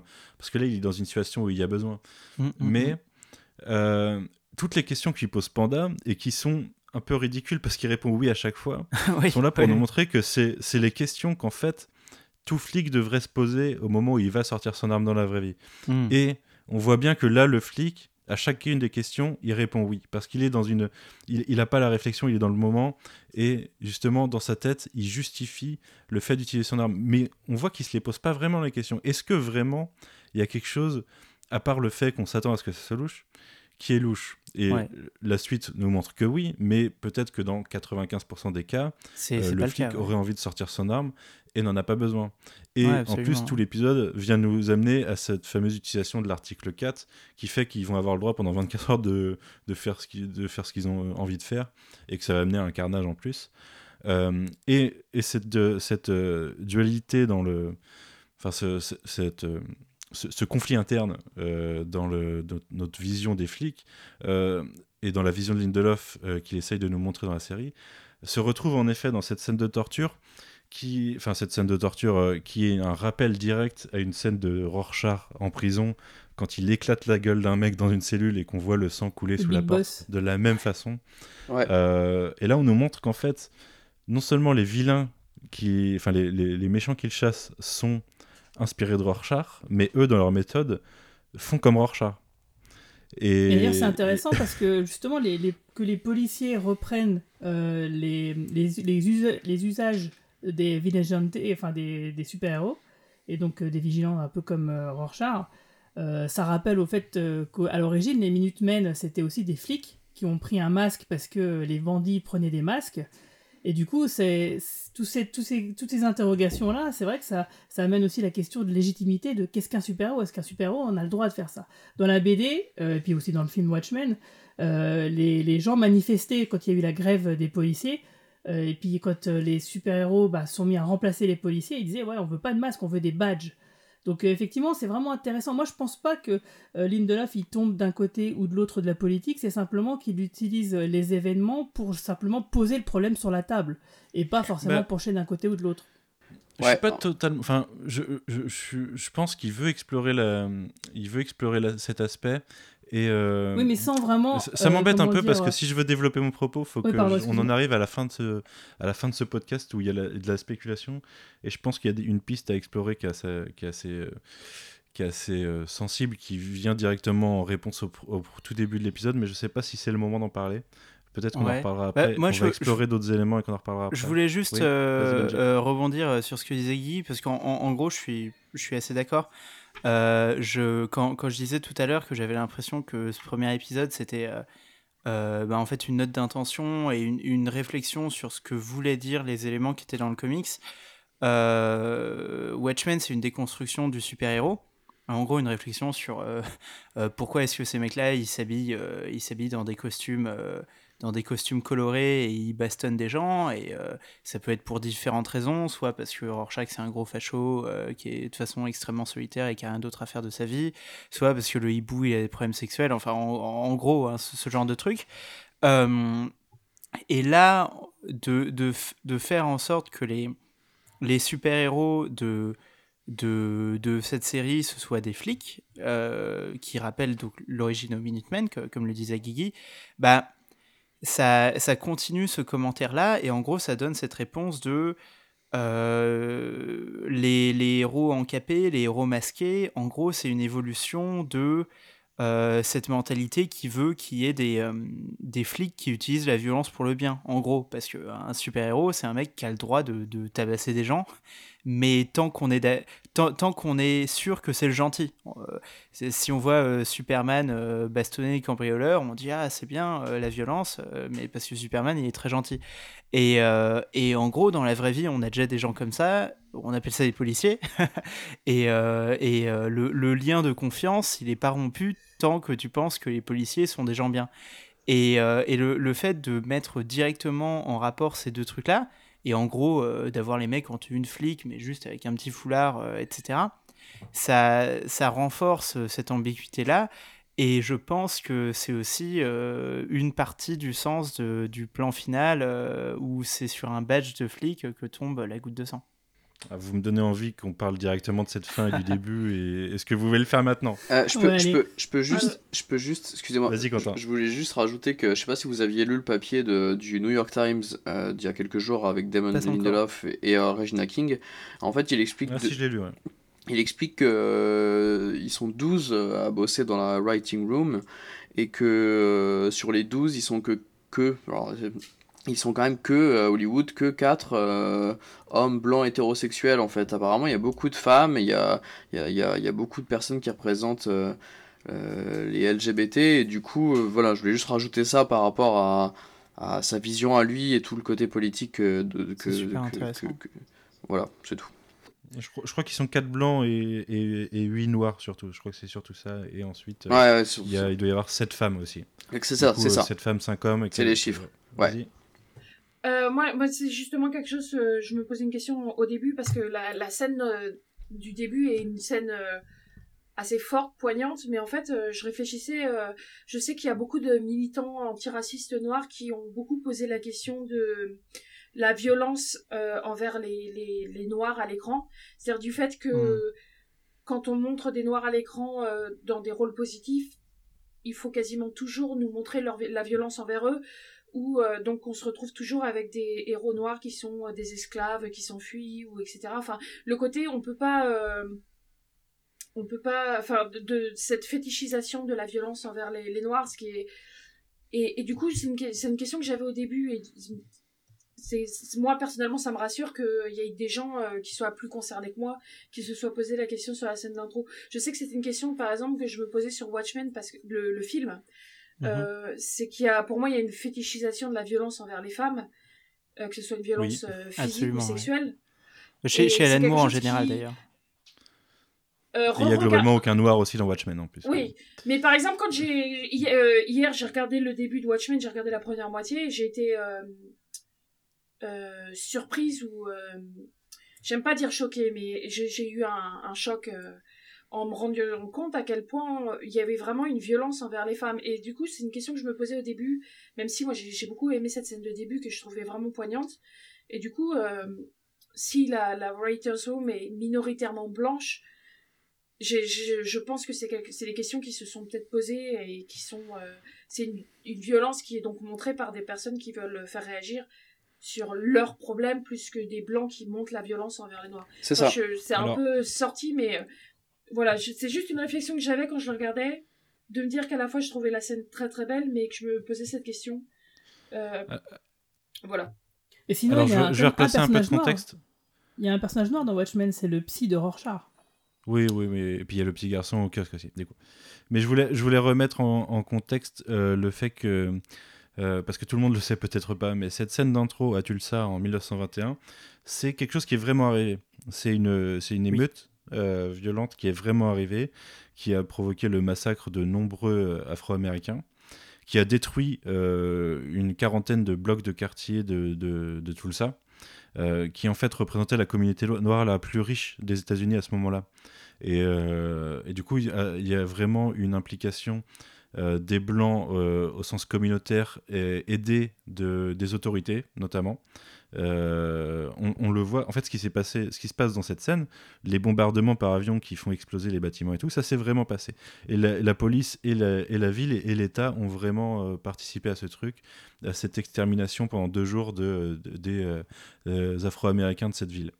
Et c'est un événement qui a été, qui a été totalement occulté de l'histoire américaine jusqu'en 2001, ou non, jusqu'en 1998, il me semble, ou 96, et avec un rapport qui a été finalisé en 2001. Et, euh, et Damon Lindelof, en fait, a découvert l'existence de, ces- de ces événements en lisant un traité de Ta-Nehisi Coates, qui, est un, alors, qui récemment a, a écrit des comics, mais qui à la base est un journaliste et un fervent militant de la cause noire aux États-Unis. Et d'ailleurs, Euh, je... ouais. quand on parlait de réparation, justement, je me retenais de dire, euh, Tamisi Coates euh, a écrit Mhm. sur les réparations et a fait des interviews. Et euh, si, si ça intéresse des gens, je le conseille vraiment. D'ailleurs, euh, pour Tamisi Coates, le- les réparations ne sont pas nécessairement euh, une somme d'argent donnée à tous les Noirs. Il y a des histoires Ouais. d'investissement dans les quartiers, de redessiner les quartiers, d'écoles, etc. Enfin, il y, a- il y a plein de choses. et juste, tu parles de Tamisi Coates, j'en profite pour, pour dire aux gens, allez, allez lire Tamisi Coates, allez lire... en français, ça s'appelle Une colère noire, par exemple, qui est très court et, et, très, très, très, très bien, si ça vous intéresse. Pardon, excuse-moi. Non, ouais, t'as as raison de le préciser. Et en fait, du coup, c'est ça qui a amené Lindelof à se poser, à, poser cette base en fait pour Watchmen, euh, cette version de Watchmen. C'est aussi ça qui l'a amené, je pense, à avoir une waiter's room euh, composée principalement d'Afro-Américains, euh, parce qu'il voulait pas se présenter comme un, white savior qui vient poser ses idées sans en fait prendre en compte les idées, enfin laisser, la population concernée construire ces idées-là et les explorer.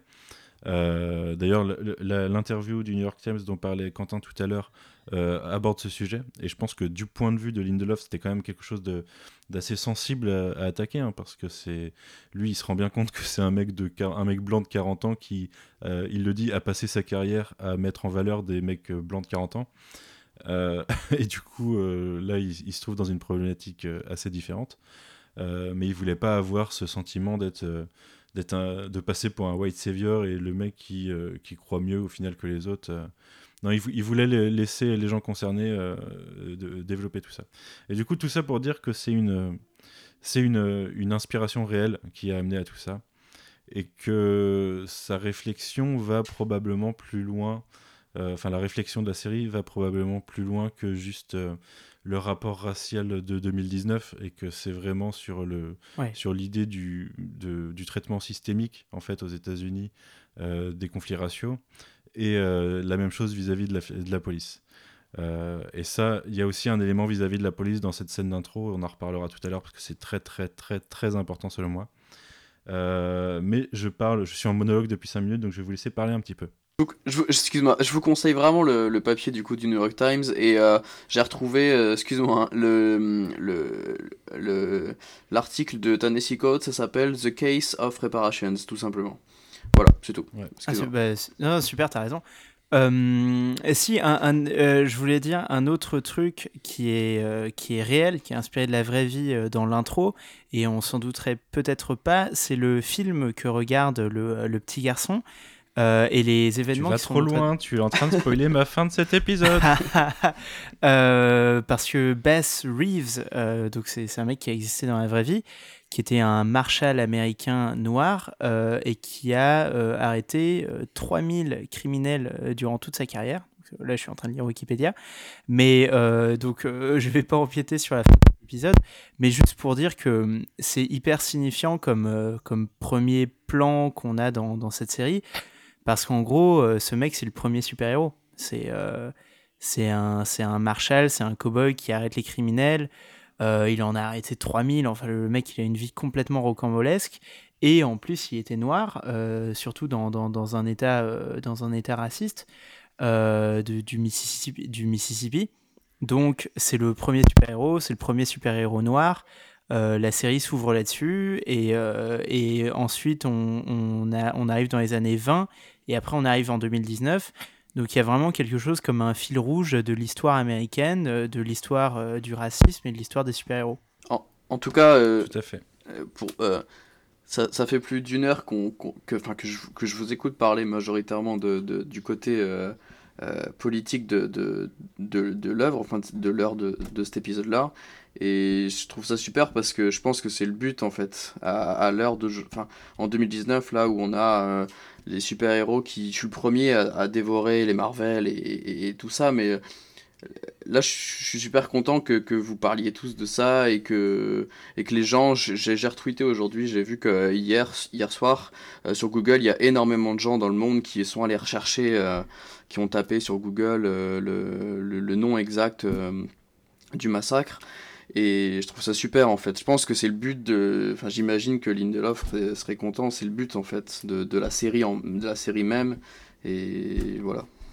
Tout à fait. Moi, je pense que les séries de Lindelof, on commence à, à se rendre compte qu'il n'y a pas un côté que, euh, que divertissement et qu'il essaye de taper un peu ailleurs. Ouais, c'est ça. Euh, il, a, il a pas mal tapé du côté de la religion sur, euh, sur The Leftovers. Sur Et là, là, oui, il est, il est sur la politique. Quoi. Mais je pense que c'est je pense que c'est l'intérêt de la meilleure science-fiction. Euh, enfin, science-fiction, dystopie, etc. Pour moi, la meilleure, c'est quand elle, euh, elle a des choses à dire sur, euh, sur notre monde, sur notre présent et notre potentiel futur. Et, et je pense que c'est très fort.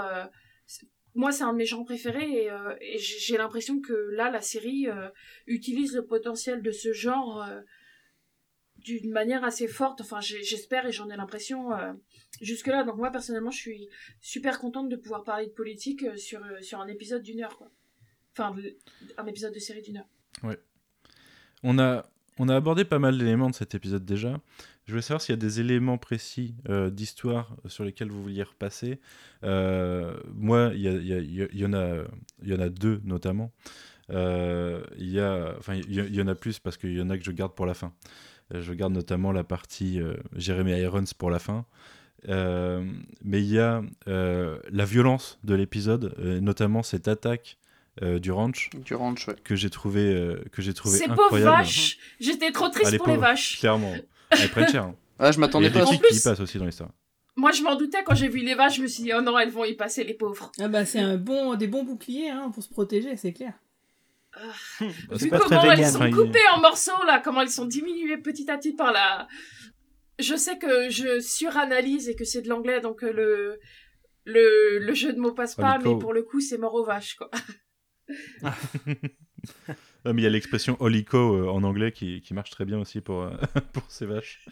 Euh, et, et moi, je m'attendais pas à une telle violence dès le premier épisode, en Ouais, fait. moi, c'est pareil. Euh, je m'attendais pas forcément à de la violence déjà à ce point-là.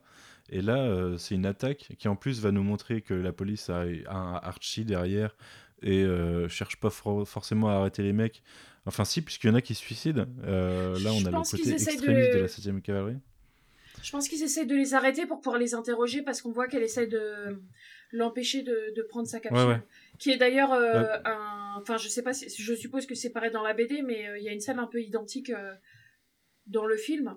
Qui est à l'inverse, un personnage qui fait semblant de vouloir empêcher la capsule d'être prise, mais en fait force à mettre une capsule, si je me souviens bien. Mhm. C'est ça, si c'est Ouais. tout à fait Oui, ça. oui. C'est Ozymandias, il met la capsule de cyanure dans la bouche du gars en disant ah vas-y ne l'avale pas et en fait et c'est c'est lui Ouais, qui c'est l'a la, fausse attaque de Simon Diaz. euh. C'est ça.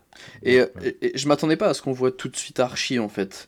Je l'ai je l'ai pas Bah, précisé. c'est pas Archie, mais c'est un, c'est un dérivé d'Archie. Ouais. Ah, tu penses pas que... c'est- Ah, ah d'accord. Ah bah, il, est, il a un skin police et tout. Et, euh, enfin, Je pense- il- c'est marqué police dessus, c'est pas exactement le même Ah ouais, modèle. j'aurais Ouais, pensé que c'était tout le monde en a il est fortement inspiré. Ouais. Ah, d'accord. Autant pour moi. Mais du coup, ça veut dire que du coup, ça veut dire que euh, le hibou a, a donné son son design à la police ou euh, Bah là, on l'a, on l'a pas vu encore, mais on sait que Laurie Black, euh, du coup, euh, Laurie, euh, bah, euh, le spectre soyeux, euh, apparaîtra dans la série. Euh, c'est Jean Smart qui la joue. Je Euh, crois que c'était la un- femme du commissionnaire. Co- Non? Comment? Je crois que c'était la femme du policier, moi, en fait. Du chef Ah non, de police. non, non, Non. non, non. Ah, d'accord. Non, non, Ah, on l'a pas vu encore. ramasse. Et c'est une, agent du FBI. Elle bosse pour le FBI en fait dans, le, dans la série. Donc euh, il y a probablement euh, des liens qui sont faits avec, euh, avec la police euh, à un moment de- des 30 dernières années de, de Watchmen. Ouais, c'est Euh, clair que moi j'imagine que tous les services de police en ont un quoi. D'accord.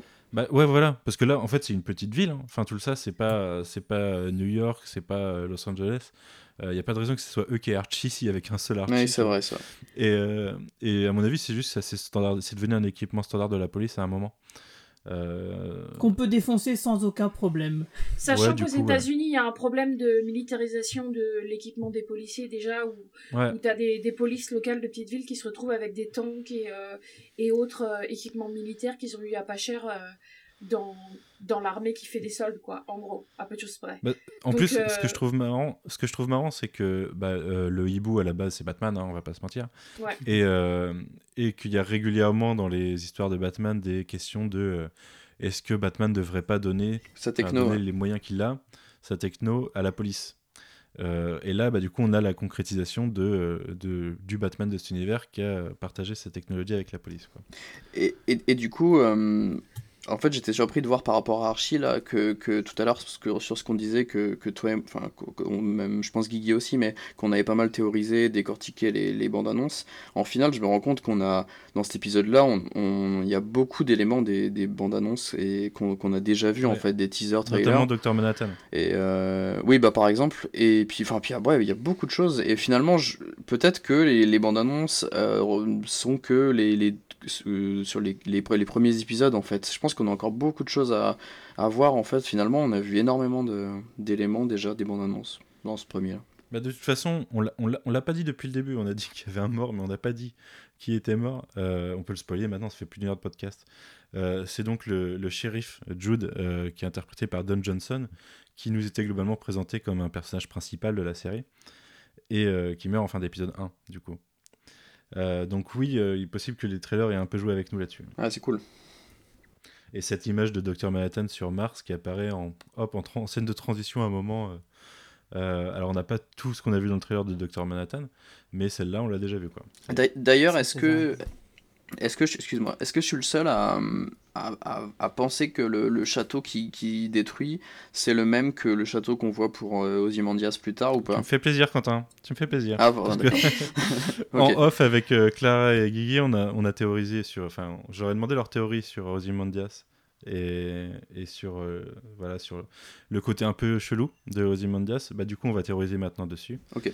Euh, et donc euh, Clara ou Guigui pensaient à des Bah, IA, moi, je veux bien pensaient à des commencer, robots, mais- pensaient... Vas-y ouais. Ouais, je veux bien commencer vu que je pense que tu vas complètement niquer ma théorie. Euh, en fait, euh, comme on a sa servante qui lui fait des massages pendant qu'il est euh, nu euh, en train de taper ses trucs et qui est, dans, avec un sourire. Moi, pas le Relativement. problème. Enfin, ils sont, ils ont une sorte de joie qui est presque, euh, qui est du côté. Oui, qui est euh, presque malsaine. euh, ouais, C'est qui est malsaine. C'est, euh, comment ça s'appelle? C'est la vallée de l'étrange un peu. Donc je me suis demandé si c'était pas des robots mal calibrés. Et euh, il y a aussi l'histoire du fer à cheval. Donc on donne à Ozymandias un, un gâteau et son, son valet lui tend un fer à cheval. Ouais, Et complètement. du ouais. coup, euh, Genre, c'est en lui disant ah je pensais que est-ce que vous est-ce que peut-être qu'un qu'un couteau serait plus utile?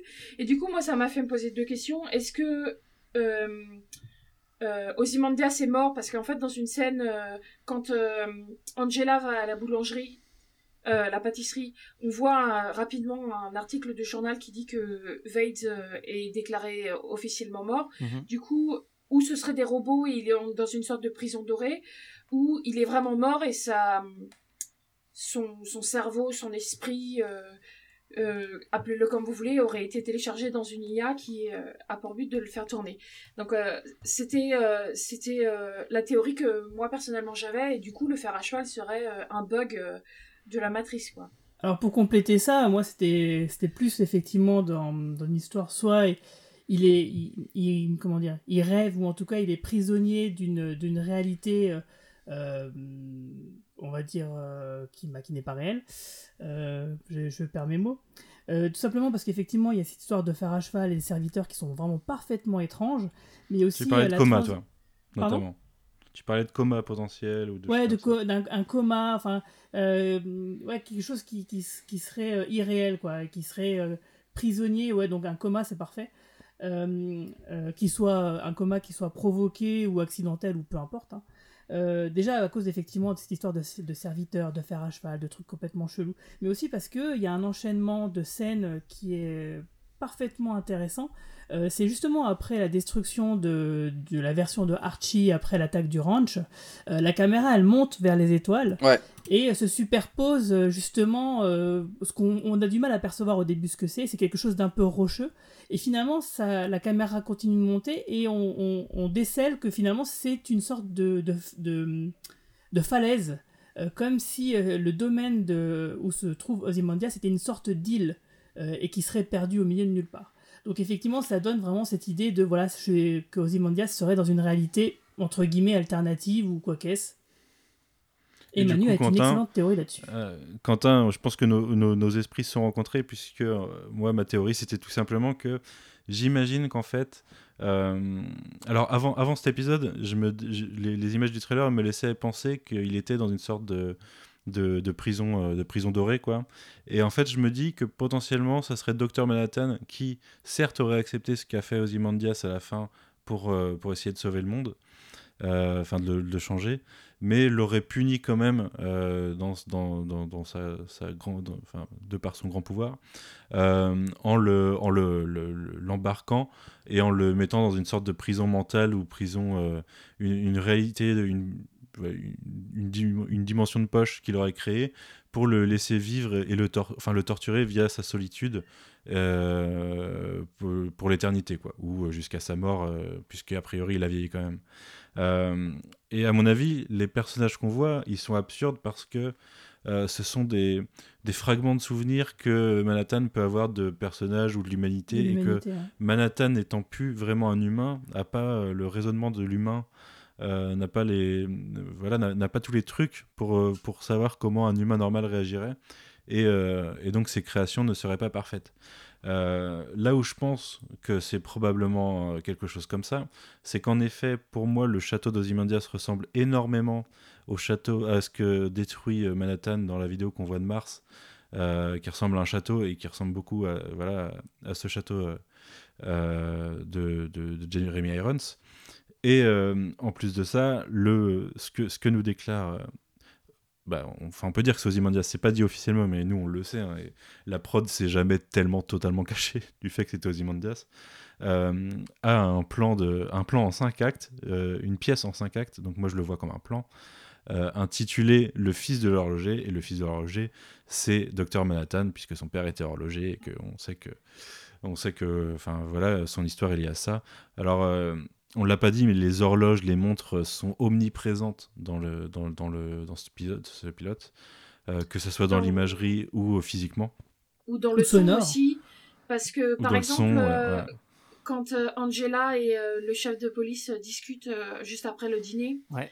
euh, la femme du chef de police attend dans la voiture et il y a le TikTok de la voiture qui. En fait, le, le Hmm. TikTok a déjà commencé Oui. Pendant la chanson, le- ouais. la scène du, du dîner, en Ouais, fait. Et en fait, après, quand la scène elle se termine, on parlait de l'œil de Dieu justement sur la, la table Ouais. euh, qui formait un cercle. Et quand euh, on passe au plan suivant, euh, ce cercle-là continue en surimpression et il englobe le chef de la police et Angela justement. Et c'est à ce moment-là qu'effectivement après il y a la femme qui attend dans la voiture, etc. Et le tic-tac, donc il dure au moins presque une minute. Et il apparaît euh, en fondu euh, très doucement et il est de plus en plus présent. Et donc c'est pour ça qu'effectivement à ce moment-là on se dit il y a un personnage, euh, ça va mal se passer, c'est sûrement le chef de la police. Et Avec le c'est dialogue sur très fin très du monde en angoissant. plus.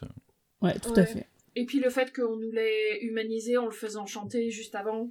Voilà, c'est toujours pareil. De toute façon, à chaque fois qu'un personnage euh, il se réconcilie ou il est heureux avec sa famille, tu sais très bien que ce mec-là, il a des chances d'y passer quelques minutes plus tard. Mais d'ailleurs, euh, cette chanson est pas, est pas anecdotique, hein, puisque c'est une chanson euh, de, de la, du musical, euh, comédie musicale du coup, euh, Et qui Oklahoma, donne le, le titre de l'épisode d'ailleurs. et qui donne le titre de l'épisode, et, et, et la fin de l'épisode finit sur ça. Donc le titre de l'épisode c'est It's summer and we're, out of, and we're running out of ice. Euh, c'est l'été et on commence à manquer de glace. D'a- d'a- D'ailleurs, c'est tout Euh, bête, mais euh, nommer les épisodes par des euh, petits extraits un petit peu cryptiques de paroles de chansons, euh, c'est exactement ce que C'est un- faisait un, bon rappel aux comics. Ouais. Ouais, ouais, ouais, ouais. Il faisait ça avec Bob Dylan. Ouais, justement, c'est un truc que je pensais tout à l'heure quand on parlait de, de politique. Et euh, enfin, plutôt quand vous parliez euh, de Watchmen et du fait que ce soit cyclique, que ça, qu'il y ait le début, la fin, moi, ce que j'étais en train de penser, c'est euh, on a une entrée sur euh, sur le massacre de Tulsa, donc Tulsa qui est une ville en Oklahoma. Et juste après qu'il y ait un flic noir qui se fasse assassiner, on nous montre un, un musical qui s'appelle Oklahoma et euh, qui est joué euh, dans cette incarnation par des, uniquement un caste noir. Je sais pas si, je pense pas que ce soit le cas de la pièce d'origine, vu que le flic qui Non, non, dit c'est Oui, avoir il a, il joué dans Oklahoma. Homa, ouais, ouais. Et puis, euh, et puis les, dit- les personnages plusieurs fois disent Ah, t'es allé voir euh, le, la version noire euh, d'Oklahoma, quoi. Ouais. Et, et en fait, moi, je, je vois ça comme une sorte de réécriture euh, idyllique du passé américain. Une, une- on efface euh, les Oui, violences et, euh, et, et les massacres euh, raciaux pour euh, nous montrer une, un passé euh, idéalisé euh, d'une Amérique euh, parfaite euh, qui n'a pas de, de, de, de passé raciste, où on a euh, ce caste de, de, d'afro-américains qui chantent euh, la beauté de l'Oklahoma euh, au, à la fin du, du 19e siècle. Moi, je voulais d'ailleurs, revenir par enfin, contre. Ouais, vas-y. Moi, je, je voulais, je voulais un peu élaborer sur, euh, le, sur le Oklahoma, euh, qui est une, une vieille comédie musicale, du coup, dans laquelle il a joué. Et on, on- on dit dans un dialogue, d'ailleurs, qu'il a joué le héros, et que euh, à la fin, le héros euh, récupère la fille et tue le vilain. Et, ce qui est assez intéressant, c'est que dans cette, euh, dans cette pièce, et on, le- on s'en rend compte d'ailleurs avec la chanson de fin, le vilain, du point de vue de... Enfin, du, du- point de vue du metteur en scène, enfin de tout le monde, le vilain s'appelle Jude, qui est le nom de le, le nom du shérif. Et dans, ce, dans cette. Enfin. Même si l'histoire est censée nous présenter un, gentil et un méchant, si vous regardez cette pièce aujourd'hui et si vous, ou si vous regardez les films qui l'adaptent, vous vous rendrez compte qu'en fait c'est assez perturbant parce que la plupart des gens se rendent compte que euh, le vilain n'est pas vraiment un vilain, on nous le présente un peu comme un vilain euh, forcé, c'est-à-dire qu'il n'est pas là pour... Enfin, c'est pas un mec forcément mauvais à la base, mais on le harcèle presque jusqu'à ce qu'il soit un vilain, et que le, gentil n'est pas forcément vraiment un gentil. Et justement, euh, la chanson qui est chantée à la fin, c'est le gentil qui essaye de pousser le méchant au suicide, globalement. Et, et moi, je trouve que c'est vraiment intéressant ce que tu dis, parce que justement, moi, je m'étais fait cette réflexion par rapport au fait que quand euh, il reçoit le, coup de fil lui disant voilà, euh, on sait pas d'ailleurs qui appelle, euh, il semble mentir en disant ah là là, il y a machin qui s'est réveillé à l'hôpital donc je vais y aller. Parce que bon, bah déjà, on sent qu'il est pas comme dans le, jeu de Don Johnson est différent du reste de l'épisode, c'est-à-dire que là, on sent qu'il est vraiment tendu, mais tendu à fond. ensuite, il ment à sa femme en disant Bon, bah t'inquiète pas, je vais pas conduire, c'est sûrement un de mes hommes. Qui... Je vais demander à un de mes hommes de, de le faire. Et quand il y en a un qui se présente vite fait, euh, quand il sort de la maison, il lui dit non, non, t'inquiète. Euh, enfin, il lui fait un signe de la main qui, qui stipule, bah, en gros, t'inquiète, c'est bon, je vais conduire moi-même. Et donc voilà, on se demande euh, si effectivement ce chef de la police était vraiment un personnage si sympathique que ça au demeurant. Surtout que la scène de début du film qu'on nous montre, en fait, c'est un. C'est le shérif le méchant. C'est un homme noir qui arrête le shérif pour avoir volé les vaches, etc. Et à la fin, on retrouve le gamin qui regardait euh, ce film avec euh, des yeux grands ouverts. Qui, et il demandait est-ce que vous pensez que je peux porter quelque chose de 90 kilos Et à la fin, on se, demande, on se dit bah peut-être que oui, effectivement, on a peut-être la réponse. Bon, du coup, vous, vous, arrivez à la fin que j'avais prévue. Voilà, du coup, ah, euh, est-ce que, est que le shérif n'est pas un, pourri Bah si, eh si, forcément. Mais du coup, bon, je, je vais développer un, un, peu ce que je voulais développer là-dessus.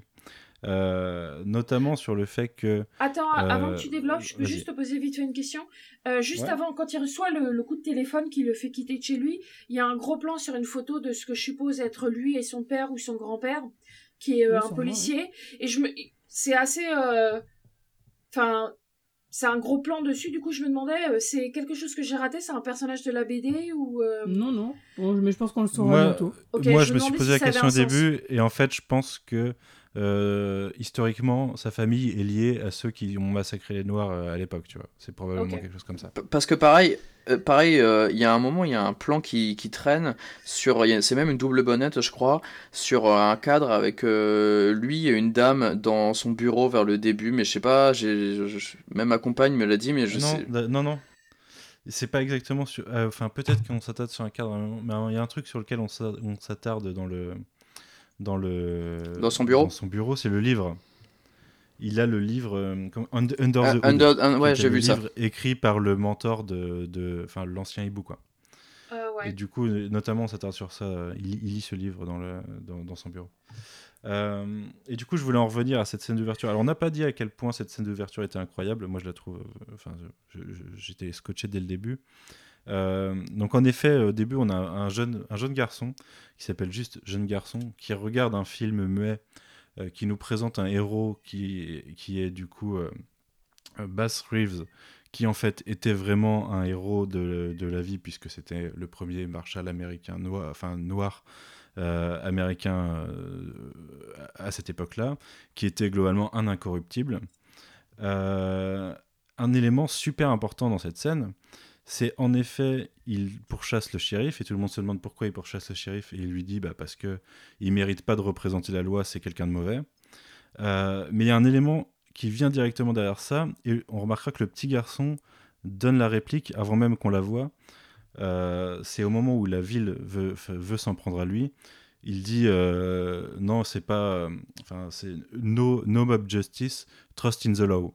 Euh, donc c'est pas de justice expéditive de, Enfin, de justice populaire. Euh, faites confiance en la loi.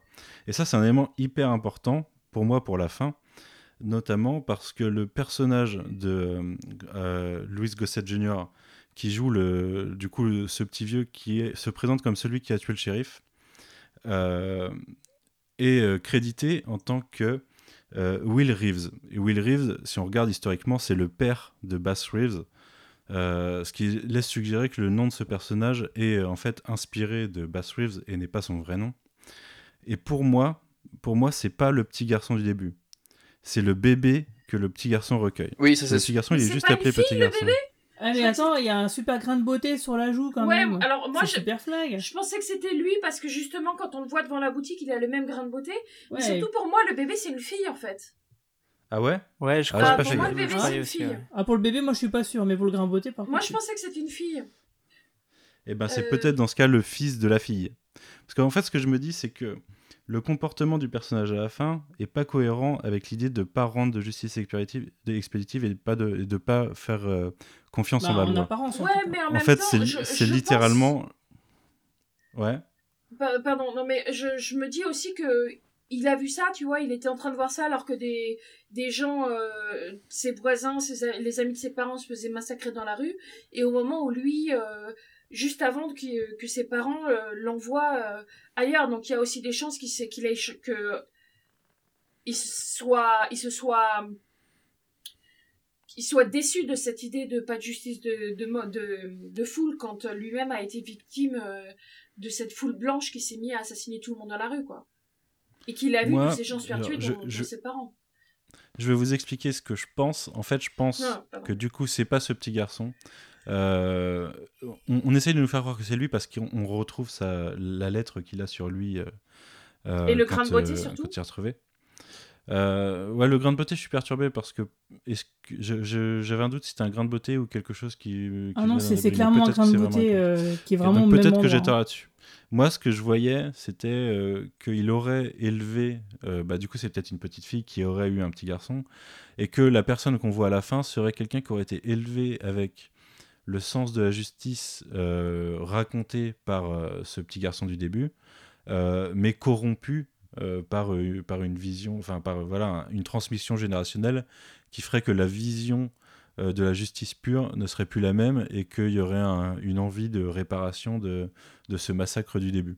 Et notamment, le, Louis Gossett Jr. a euh, 83 ans. Entre 1921 et 2019, il y a 99 ans quand même. Le petit garçon au début, si c'est lui à la fin, il a, il a 100, 105, 107 ans. Quoi. Mais c'est Oui. ce qu'il dit, non Il dit, Mais j'ai, c'est euh, possible. Enfin, c'est ce qu'il dit. Hein. J'ai fait le calcul parce que juste euh, de, behind the scene, juste avant euh, de, de faire le podcast, j'ai discuté avec mon frère de l'épisode et euh, justement, on se posait la question, on faisait les calculs. Et euh, s'il a 5-6 ans en 21, il a à peu près euh, la centaine et quelques. Et à la fin, justement, Ouais. quand euh, elle lui dit euh, Vous avez 80 ans, euh, il y a... c'est pas possible que vous ayez porté un homme euh, de ce poids, il lui dit J'ai 105 ans ou 106 ans, je sais plus quel âge il lui dit en fait. Ok. Ah, je suis peut-être passé à côté de ce dialogue, mais ok, très bien. Et d'ailleurs, pour le rebondir sur le, le- le- le- la signification du, du billet, euh, prenez, euh, prenez soin de ce garçon. Moi, je l'ai pas pris de la même façon. Euh, pour moi, effectivement, c'est le père qui donne euh, le, le- le billet au, jeune garçon pour qu'un adulte le, le tombant dessus bah, le lise et se dise bah, Tiens, je vais m'occuper de toi. hein. Je parle du petit garçon au grain de beauté. Et sauf qu'après, à la fin, quand il se retrouve tout seul dans la nuit avec ce, et qu'il lit ce, ce billet et que finalement il a un, a un bébé qui est peut-être un garçon, je me suis dit c'est peut-être pour lui, il prend ce, cette mission-là pour lui finalement. je vais m'occuper de ce bébé-là, quoi. Je, trou- je trouve que ça fait va- je trouve que ça fait vachement Lindelof en tout cas le- je, je pense comme toi euh, Manu que, que c'est pas lui c'est pas celui du début et j'espère me tromper mais ça fait vachement euh, comme le, le perso de Leftovers qu'on retrouve plusieurs fois là sur le pont dans le bar euh, et sur le bateau après et tout enfin, je sais pas ça me- ça me- je trouve que ça fait vraiment Lindelof d'ouvrir Ouais. là-dessus Je pense que c'est un peu un leurre, ouais. ouais ouais, ouais C'est- c'est c'est sûr vrai que quelque part, ça peut très bien être son fils dans le sens où les grains de beauté, bah oui, des fois ça se transmet. Ouais. Euh, je, voulais, di- je voulais rebondir sur un truc que tu venais de dire, Guigui, mais je l'ai perdu. Ah oui, non, je voulais dire. J'étais à, un- niveau de réflexion en regardant l'épisode que je voyais tellement des montres partout que j'en suis euh, venu à me poser la question de s'il n'y avait pas un truc impliqué par le mot en anglais qui est watch over this boy et le watch signifiant montre. Euh, si- S'il n'y avait pas une sorte de, de- de message derrière qu'ils allaient nous, nous faire sortir plus tard. Euh, mais, mais je pense que je vais beaucoup trop loin dans mon cerveau à ce moment-là. Mais je pense Euh. que c'est pas justement. Enfin, pour moi, c'est déjà une un. C'est déjà un, un jeu de mots qui est présent dans dans la BD. Enfin, je j'ai pas lu la BD encore, Oui, mais oui, de ce que j'ai vu du en film, anglais, il y a des jeux de Parce mots que, euh, euh, régulièrement. on a euh, Who Watch the Watchmen et en même temps il y a toute l'histoire de, de le bon même si c'est l'horloge c'est clock mais enfin pour moi il y y a une histoire assez euh, enfin je serais pas étonnée si ce Who Watch the Boy ça va avec euh, les histoires de montres aussi Oui, carrément. D'a- D'ailleurs, euh, je, je pensais à un truc rapidement avec le Who Watches the Watchmen, donc euh, qui garde les gardiens. La réplique des flics, Ouais, voilà. les, les flics, donc, ils, trouvé ça ils, mortel. ils lancent euh, ce mantra-là euh, en, en latin, et d'ailleurs, je suis plus capable de le faire. Quid custodiet euh, hein? Bon, voilà, je sais plus. Ipsos custodes. Voilà, merci. C'est Euh, custodiet ipsos custodes. Ok, super. Et, et, et ils se répondent à eux-mêmes. En gros, c'est nous, c'est nous qui, nous. qui surveillons les, les, les gardiens.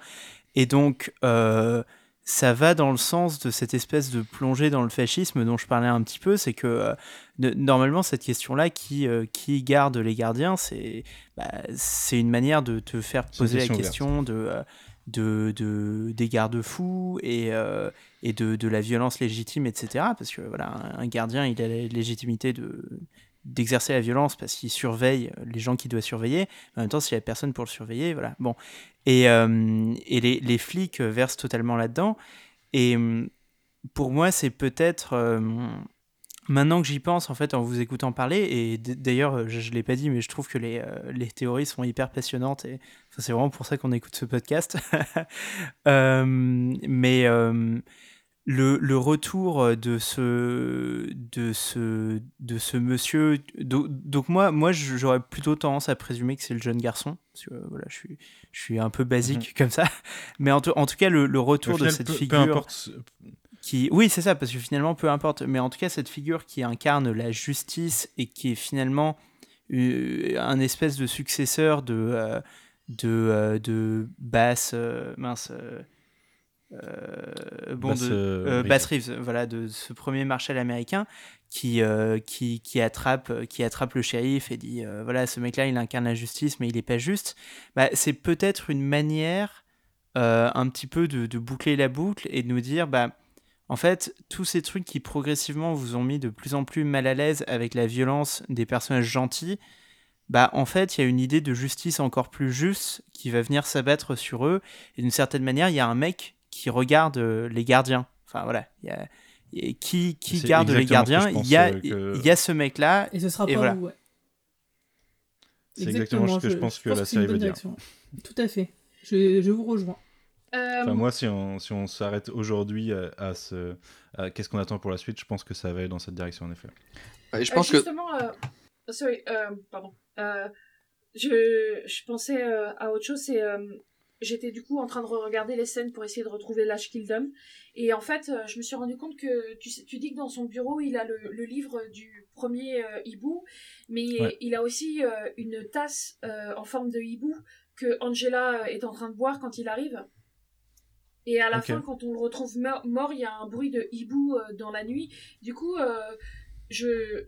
le premier hibou, c'était un flic, non? Oui. Oui, tout à fait. Est-ce que c'est possible qu'il soit genre euh, Ouais, de il la famille vraiment- du hibou de quelque Bah, chose normalement, comme il ça est mort. hein. Normalement, il meurt dans la BD. hein. Non, non, mais c'est pas c'est pas le premier hibou Mais parce ça n'empêche est- pas que ce soit. Ah, jeune, deuxième mais hibou. Ah. Est-ce que ça serait possible que ce soit genre le fils du premier hibou ou quelque chose comme ça? Hmm, peu- Bah, bah, si, ou quelqu'un qui non descend, qui en descend. Moi, je pense que c'est. Ou alors Oh, c'est je pense juste vraiment des que c'est- clins d'œil. Hein.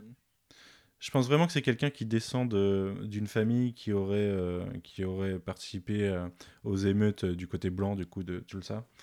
Euh, moi, je pense que c'est par là que ça va. Mais est-ce qu'il y a un lien avec le hibou? Ça serait pas, c'est pas impossible. Après, je suis, un, je suis un peu gêné de, je serais un peu gêné que dans, dans cette euh, pauvre ville de Tulsa et dans une série qui veut se créer un, un- en- entre autres un, un autre univers, euh, enfin autre chose que juste Watchmen, on fasse des rapports, euh, enfin des raccords aussi euh, aussi, grossier, évidents et ouais. aussi violents à des Après, personnages. non, mais euh, je- Ça se trouve, c'est juste des clins d'œil. euh, le la tasse hibou et le bruit du hibou, ça se trouve, c'est juste des clins d'œil parce que par exemple, quand Angela explique les protéines de- des œufs aux, aux gamins au début, elle fait euh, le smiley du comédien en, en jaune Mhm. d'œuf par exemple, et je, je, me, je, je me doute que ce soit pas la fille du, du comédien par exemple.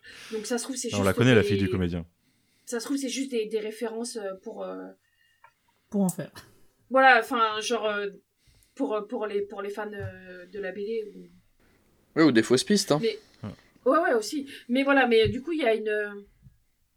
Il y a, il y a plusieurs euh, références au hibou autour de, du chef de la police. Quoi. Et comme il y a la photo avec euh, ce que je suppose est son père, euh, On peut imaginer que si euh, toutes les services de police ont des archis, euh, bah, il n'est pas déconnant de se dire bah, qu'ils s'intéressent forcément à la lignée du hibou qui leur a donné ce matériel. ouais. Bah, écoutez, messieurs, dames, je pense qu'on a pas mal parlé cet épisode. Euh, je, vais- je- je vais vous demander s'il y a d'autres éléments euh, dont vous voulez parler. Alors rapidement, après, si on- Ouais, vas-y. rapidement Moi- je moi, confirme un, que mais- effectivement le 20 octobre, c'est bien la date à laquelle euh, Dr Manhattan va sur Mars. Ok. Ah oui, d'ailleurs, il y a un truc que j'ai oublié de dire tout à l'heure euh, là-dessus, Guigui.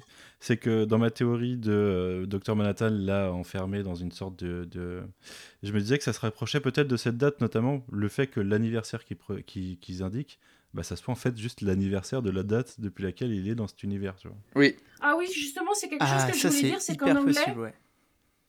Sur- euh, c'est quelque chose que je, je voulais poser, c'est qu'en anglais, ils disent euh, Happy Anniversary. Anniversary. Et en anglais, anniversary, ça veut pas dire birthday, c'est-à-dire que c'est un anniversaire dans le Ouais. sens euh, l'anniversaire Ouais. d'un événement, Ouais. et c'est pas l'anniversaire d'une ouais. personne. Et du coup, moi, j'étais, euh, sur- je me, j'attendais à ce qu'ils expliquent c'était l'anniversaire de quoi.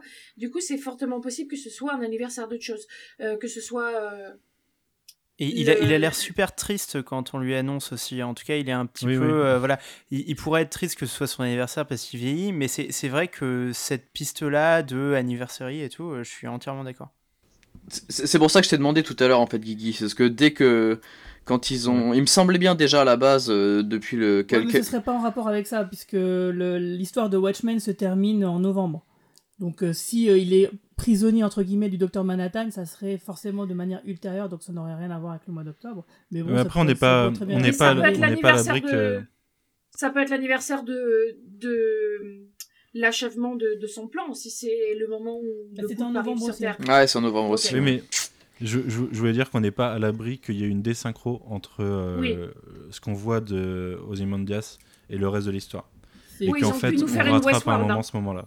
Et d'ailleurs, ça devrait, si c'était le cas, ça devrait répondre à une question qui est que à la fin de la BD, Dr Manhattan est plutôt en paix, euh, d'accord avec euh, ce qu'a fait Ozymandias, et il dit qu'il va se, qu'il va partir dans une autre galaxie euh, pour créer de la vie. Alors pourquoi serait-il revenu pour faire ça euh, en squattant la planète Mars? Je Ouais. croyais qu'il Et avait ça, ça créé l'univers d'ici. D'ailleurs, si, je peux me. on, en reparlera plus tard de ça dans un autre podcast. Mais si je peux me permettre de spéculer euh, comme un spéculateur que je- que j'aime être, euh, il serait pas impossible que ce qu'on voit d'Ozymandias se soit passé une année ou plusieurs années avant et que le, son fameux plan en cinq étapes se concrétise dans la série en fait. Ce, Ah ce- oui, ce soit oui, une des fait, étapes oui, oui. ou le final. Et ça se trouve, ce quand on voit Dr Manhattan détruire le château, c'est quelque chose qu'on verra au final en fin de, sa- en fin de Ah saison. ouais, tout à fait, ouais, ouais, Euh, ça serait pas et que ça raccordera à ce moment-là la timeline, tu vois. Oui, parce que Euh, on n'est pas euh, une ligne de feu près sur ce côté-là. C'est une question que je me posais parce que justement, si Manhattan détruit le château alors qu'on le voit toujours dedans, c'est. euh, Ouais. voilà. Euh, alors, c'est pas une. euh, c'est pas, c'est pas une théorie, mais euh, je tiens juste à dire que l'héroïne s'appelle euh, Angela Abraham, donc euh, l'ange et Abraham. Abraham, je crois. Ah, moi j'ai lu Abraham. Après, je me suis peut-être, c'est peut-être Google qui s'est Il me semble que trompé, c'est Abraham. Ok, donc j'ai peut-être mal lu sur Google, donc.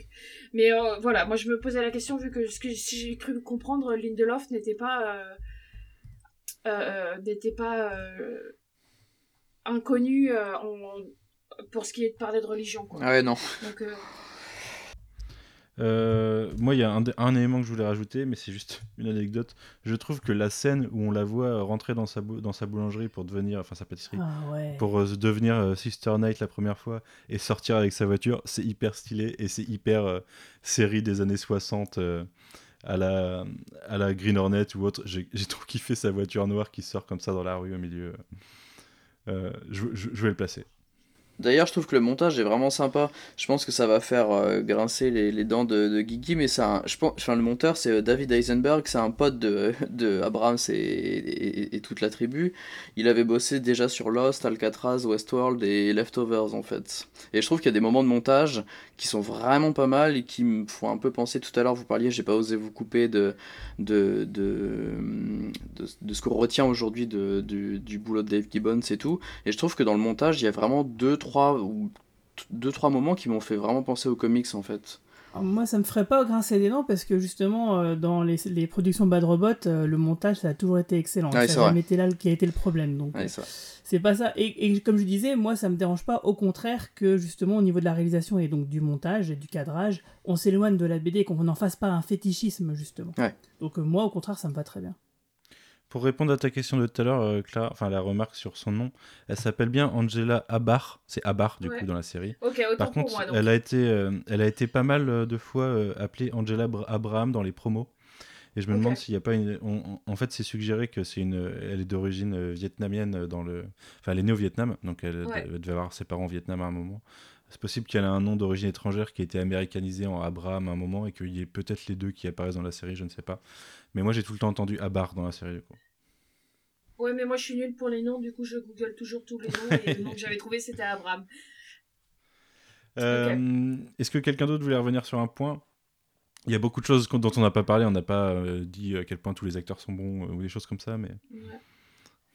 Après c'est une série HBO donc on s'attend on s'attend à des bons acteurs et, et une bonne réal quoi mais mais ouais ouais c'était vraiment bien ce niveau-là. Ju- Juste, Ouais, c'était vraiment génial. Juste pour dire que comme beaucoup d'ailleurs de, de, de grosses séries HBO de ces dernières années, pour, ils avaient fait ça sur Game of Thrones et sur euh, Westworld, euh, j'ai vu que pour, pour les gens qui sont intéressés par la, la, la musique de, de, de la série, que euh, enfin, sur le, via le site de Inch Nails, ils ont déjà annoncé les, les dates de trois, euh, de trois soundtracks en Ouais. fait. Euh, la première c'est le 4 novembre, la deuxième le 25 novembre et la dernière le 16 décembre. Donc j'imagine que ça doit à peu près coïncider avec les épisodes ça va être des 3, tranches de 3 épisodes. 3 6 par et mois, 9, comme ça. voilà. Et il y a euh, une- euh, 15, 13 et 11 pistes quand même. Donc les, pour les gens que ça intéresse, C'est déjà euh, dispo en préco et tout, donc je suis, euh, je suis en feu, voilà. c'est tout. Pareil. Et euh, d'ailleurs, euh, gros kiff sur le petit passage euh, un peu Carpenter à un moment vers la fin. Euh, ça m'a fait beaucoup penser à, à- à la, à la version, euh, à la, la cover de, de Trent Reznor et Atticus Ross du, du thème de Halloween d'il y a, d'il y a 2-3 ans là. Et ça change un peu de ce qu'ils font. Et encore une fois, j'ai adoré la musique de, de l'épisode et je suis méga chaud pour découvrir les, les musiques des 8 autres. Euh, et je voulais rajouter aussi que ça se fait pas de jeter de la laitue dans une voiture sans mettre de crouton, a priori. Euh, J'espère qu'un jour on aura une explication de ce dialogue, mais ça m'a bien fait marrer. Et, et du coup, et la, la pluie de calamar, je peux. Enfin, vous avez Ouais, des, vas-y, vas-y, des- vas-y. Non, bah, je sais pas, vous avez, élément dont on n'a pas parlé. vous avez des idées ou. si je- Enfin. Moi j'ai l'impression ça, ça que... me laisse perplexe. Conséquence du poulpe, le poulpe Non? Ce- C'est Ouais, pas des effets secondaires euh. Bah pour Ouais. moi, c'est simplement qu'ils ils maintiennent l'illusion bah, de ce qui s'est passé euh, Ouais. 35 ans auparavant. Mais du coup, euh, je me pose la question de la logistique de la chose. C'est-à-dire, euh, qui fait ça? Clairement. Comment? Euh, Alors, il y a des gens qui doivent être en- embauchés euh, H24 pour faire ça à travers le pays. Enfin, c'est chelou, quoi. Ouais, ouais, Mais me- ça, ça a l'air d'être quelque chose de relativement Fréquent. parce qu'ils ont pas l'air. euh, Bah, c'est pour ça. Et non seulement il y a ça, mais en plus de ça, il y a des camions qui les ramassent euh, spécifiquement. Mm, ouais. Euh, Il y a des, euh, il y a tout dans la salle de classe, il y a des, des Il y a des posters et tout ouais. pour expliquer les choses. Euh, donc non seulement, ça veut dire qu'il y a des gens qui doivent entre guillemets euh, balancer euh, ces merdes un peu partout, et il y en a d'autres qui doivent les nettoyer. Donc c'est vraiment Non. une Ah mais je, logistique je, je, incroyable. je sais pas si c'est manufacturé parce que euh, quand, quand je repense au poulpe de. Watchmen, euh, moi, je, moi je me demande si c'est pas juste euh, carrément des vraies conséquences euh, météorologiques, tu, tu vois, parce que le, le poulpe il est vraiment chelou. Enfin, euh, il, il- En fait, il- du coup, pour. euh, ouais. euh, Mais il parle d'attaque euh, quand il y a le quand il y a l'interrogation du suprémaciste blanc, euh, il parle d'attaque euh, il transdimensionnelle. que oui, Et oui, il com- parle complètement, au- oui, oui, et il parle au pluriel. Oui, oui, bien il sûr. parle au pluriel, donc ça a l'air d'être quelque chose qui. Oui, oui, oui, bah, Après, euh, moi, moi, En moi fait, ce, que, ce que, ah, bah, attends. euh, pour. euh, Non, ouais, je, bah, moi, Je- moi je la, manière dont de- je le vois, juste, euh, désolé Manu, euh, c'est que Voilà. donc le, le, le poulpe, il a été manufacturé par Veidt, etc., co- comme dans la fin de la BD, euh, mais qu'il le, le maîtrise pas totalement parce que c'est quand même un gros délire dans la BD. C'est le truc, il a, il a un champ euh, psychique euh, qui fait halluciner les gens, etc. Enfin, c'est c'est un gros machin. Et juste que ce truc-là, quand, quand ils l'ont abattu, euh, ça a entraîné euh, tout, un, tout un tas de, de, conséquences euh, qui sont devenues presque des accidents météorologiques où il y a des sortes de, pluies de poulpes qui doivent être des, résidus de ce gros poulpe. Finalement, on sait, on sait pas comment ils s'en sont débarrassés à la, à, la, à la fin de la bande dessinée. Je sais pas, ils l'ont peut-être fait exploser et tout, machin. Donc je vois ça comme ça. Et sinon, c'est vrai que le. Évidemment, ça, on en a presque déjà un petit peu parlé, mais le, le parallèle entre le conspirationnisme d'extrême droite qui voit les Twin Towers comme un, comme un travail du gouvernement américain et, euh, et les fake news et, les, et en, en- en plus les, euh, les animateurs de radio d'extrême droite. euh, euh, on, entend ça euh, dans, la voiture, euh, dans, dans Watchmen. Bah, D'ailleurs, c'est le Marshal qui écoute une radio d'extrême droite, donc c'est intéressant aussi. Enfin, non, c'est pas le Marshal, c'est le, chef de la police qui écoute une radio d'extrême droite. Et donc, ce, parallèle entre les théories du complot et l'univers de Watchmen, où effectivement c'était vraiment un complot, c'est intéressant. Et en même temps, ce qu'il faut pas oublier, c'est que le complot, il avait été mis en place par Veidt, et enfin Ozymandias. Et euh, bah, Ozymandias, bah, là, il est dans sa prison dorée ou, quoi ou qu'est-ce. Mais c'était pas un complot à l'échelle du gouvernement américain. Donc, euh, c'est pour ça que moi, je serais plus dans l'optique de voir ça comme des conséquences euh, inattendues de cette attaque de poulpe euh, qui était manufacturée, que comme un truc qui aurait continué d'être manufacturé tout au long du temps. En tout cas, Je tout voulais, est euh, possible. Et justement, c'est les prochains épisodes qui vont nous donner euh, bah, justement plus d'éléments, plus de grains à moudre là-dessus. Mais justement, en parlant de complot, j'ai oublié ça quand on parlait des théories plus tôt. La scène où euh, le flic essaye d'enlever son arme et que trois fois ça ne marche pas. Justement, je me demandais si c'était pas. euh, S'il n'y avait pas un complot inter- interne à la police de quelqu'un qui avait fait en sorte que son, son arme ne se débraye pas, en fait. Hmm. Ou c'est peut-être juste. euh, Ouais. Peut-être, ouais. Je- voulais revenir sur le poulpe, mais, euh, mais Benji m'en a empêché. Je suis désolé. Oui. Parce qu'en fait, du coup, Clara, tu sais qu'il y a un poulpe à la fin, tu connais pas forcément Ouais, toutes ouais. les circonstances. non, Donc en effet, en fait, le, le complot de Veidt, euh, Ozymandias, du coup, dans, le- dans les comics, c'est d'avoir... en- Il a enlevé beaucoup de gens pour, euh, pour imaginer euh, un, un monstre alien. En fait, il a, il a en- enlevé des, des- des créatifs, des gens créatifs pour, et des scientifiques pour créer ça. Et ensuite, il utilise les pouvoirs qu'il a commencé à, à explorer avec euh, Dr Manhattan pour téléporter euh, des instances de ce poulpe euh, à travers le monde.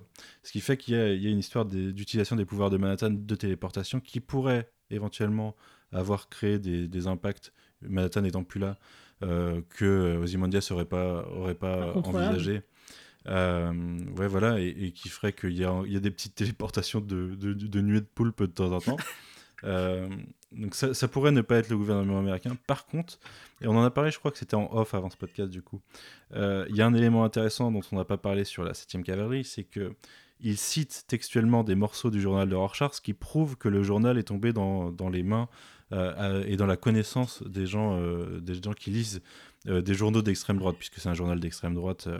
c'est de, l'Infowars actuel hein, qui, qui a récupéré ce journal à la fin de Watchmen.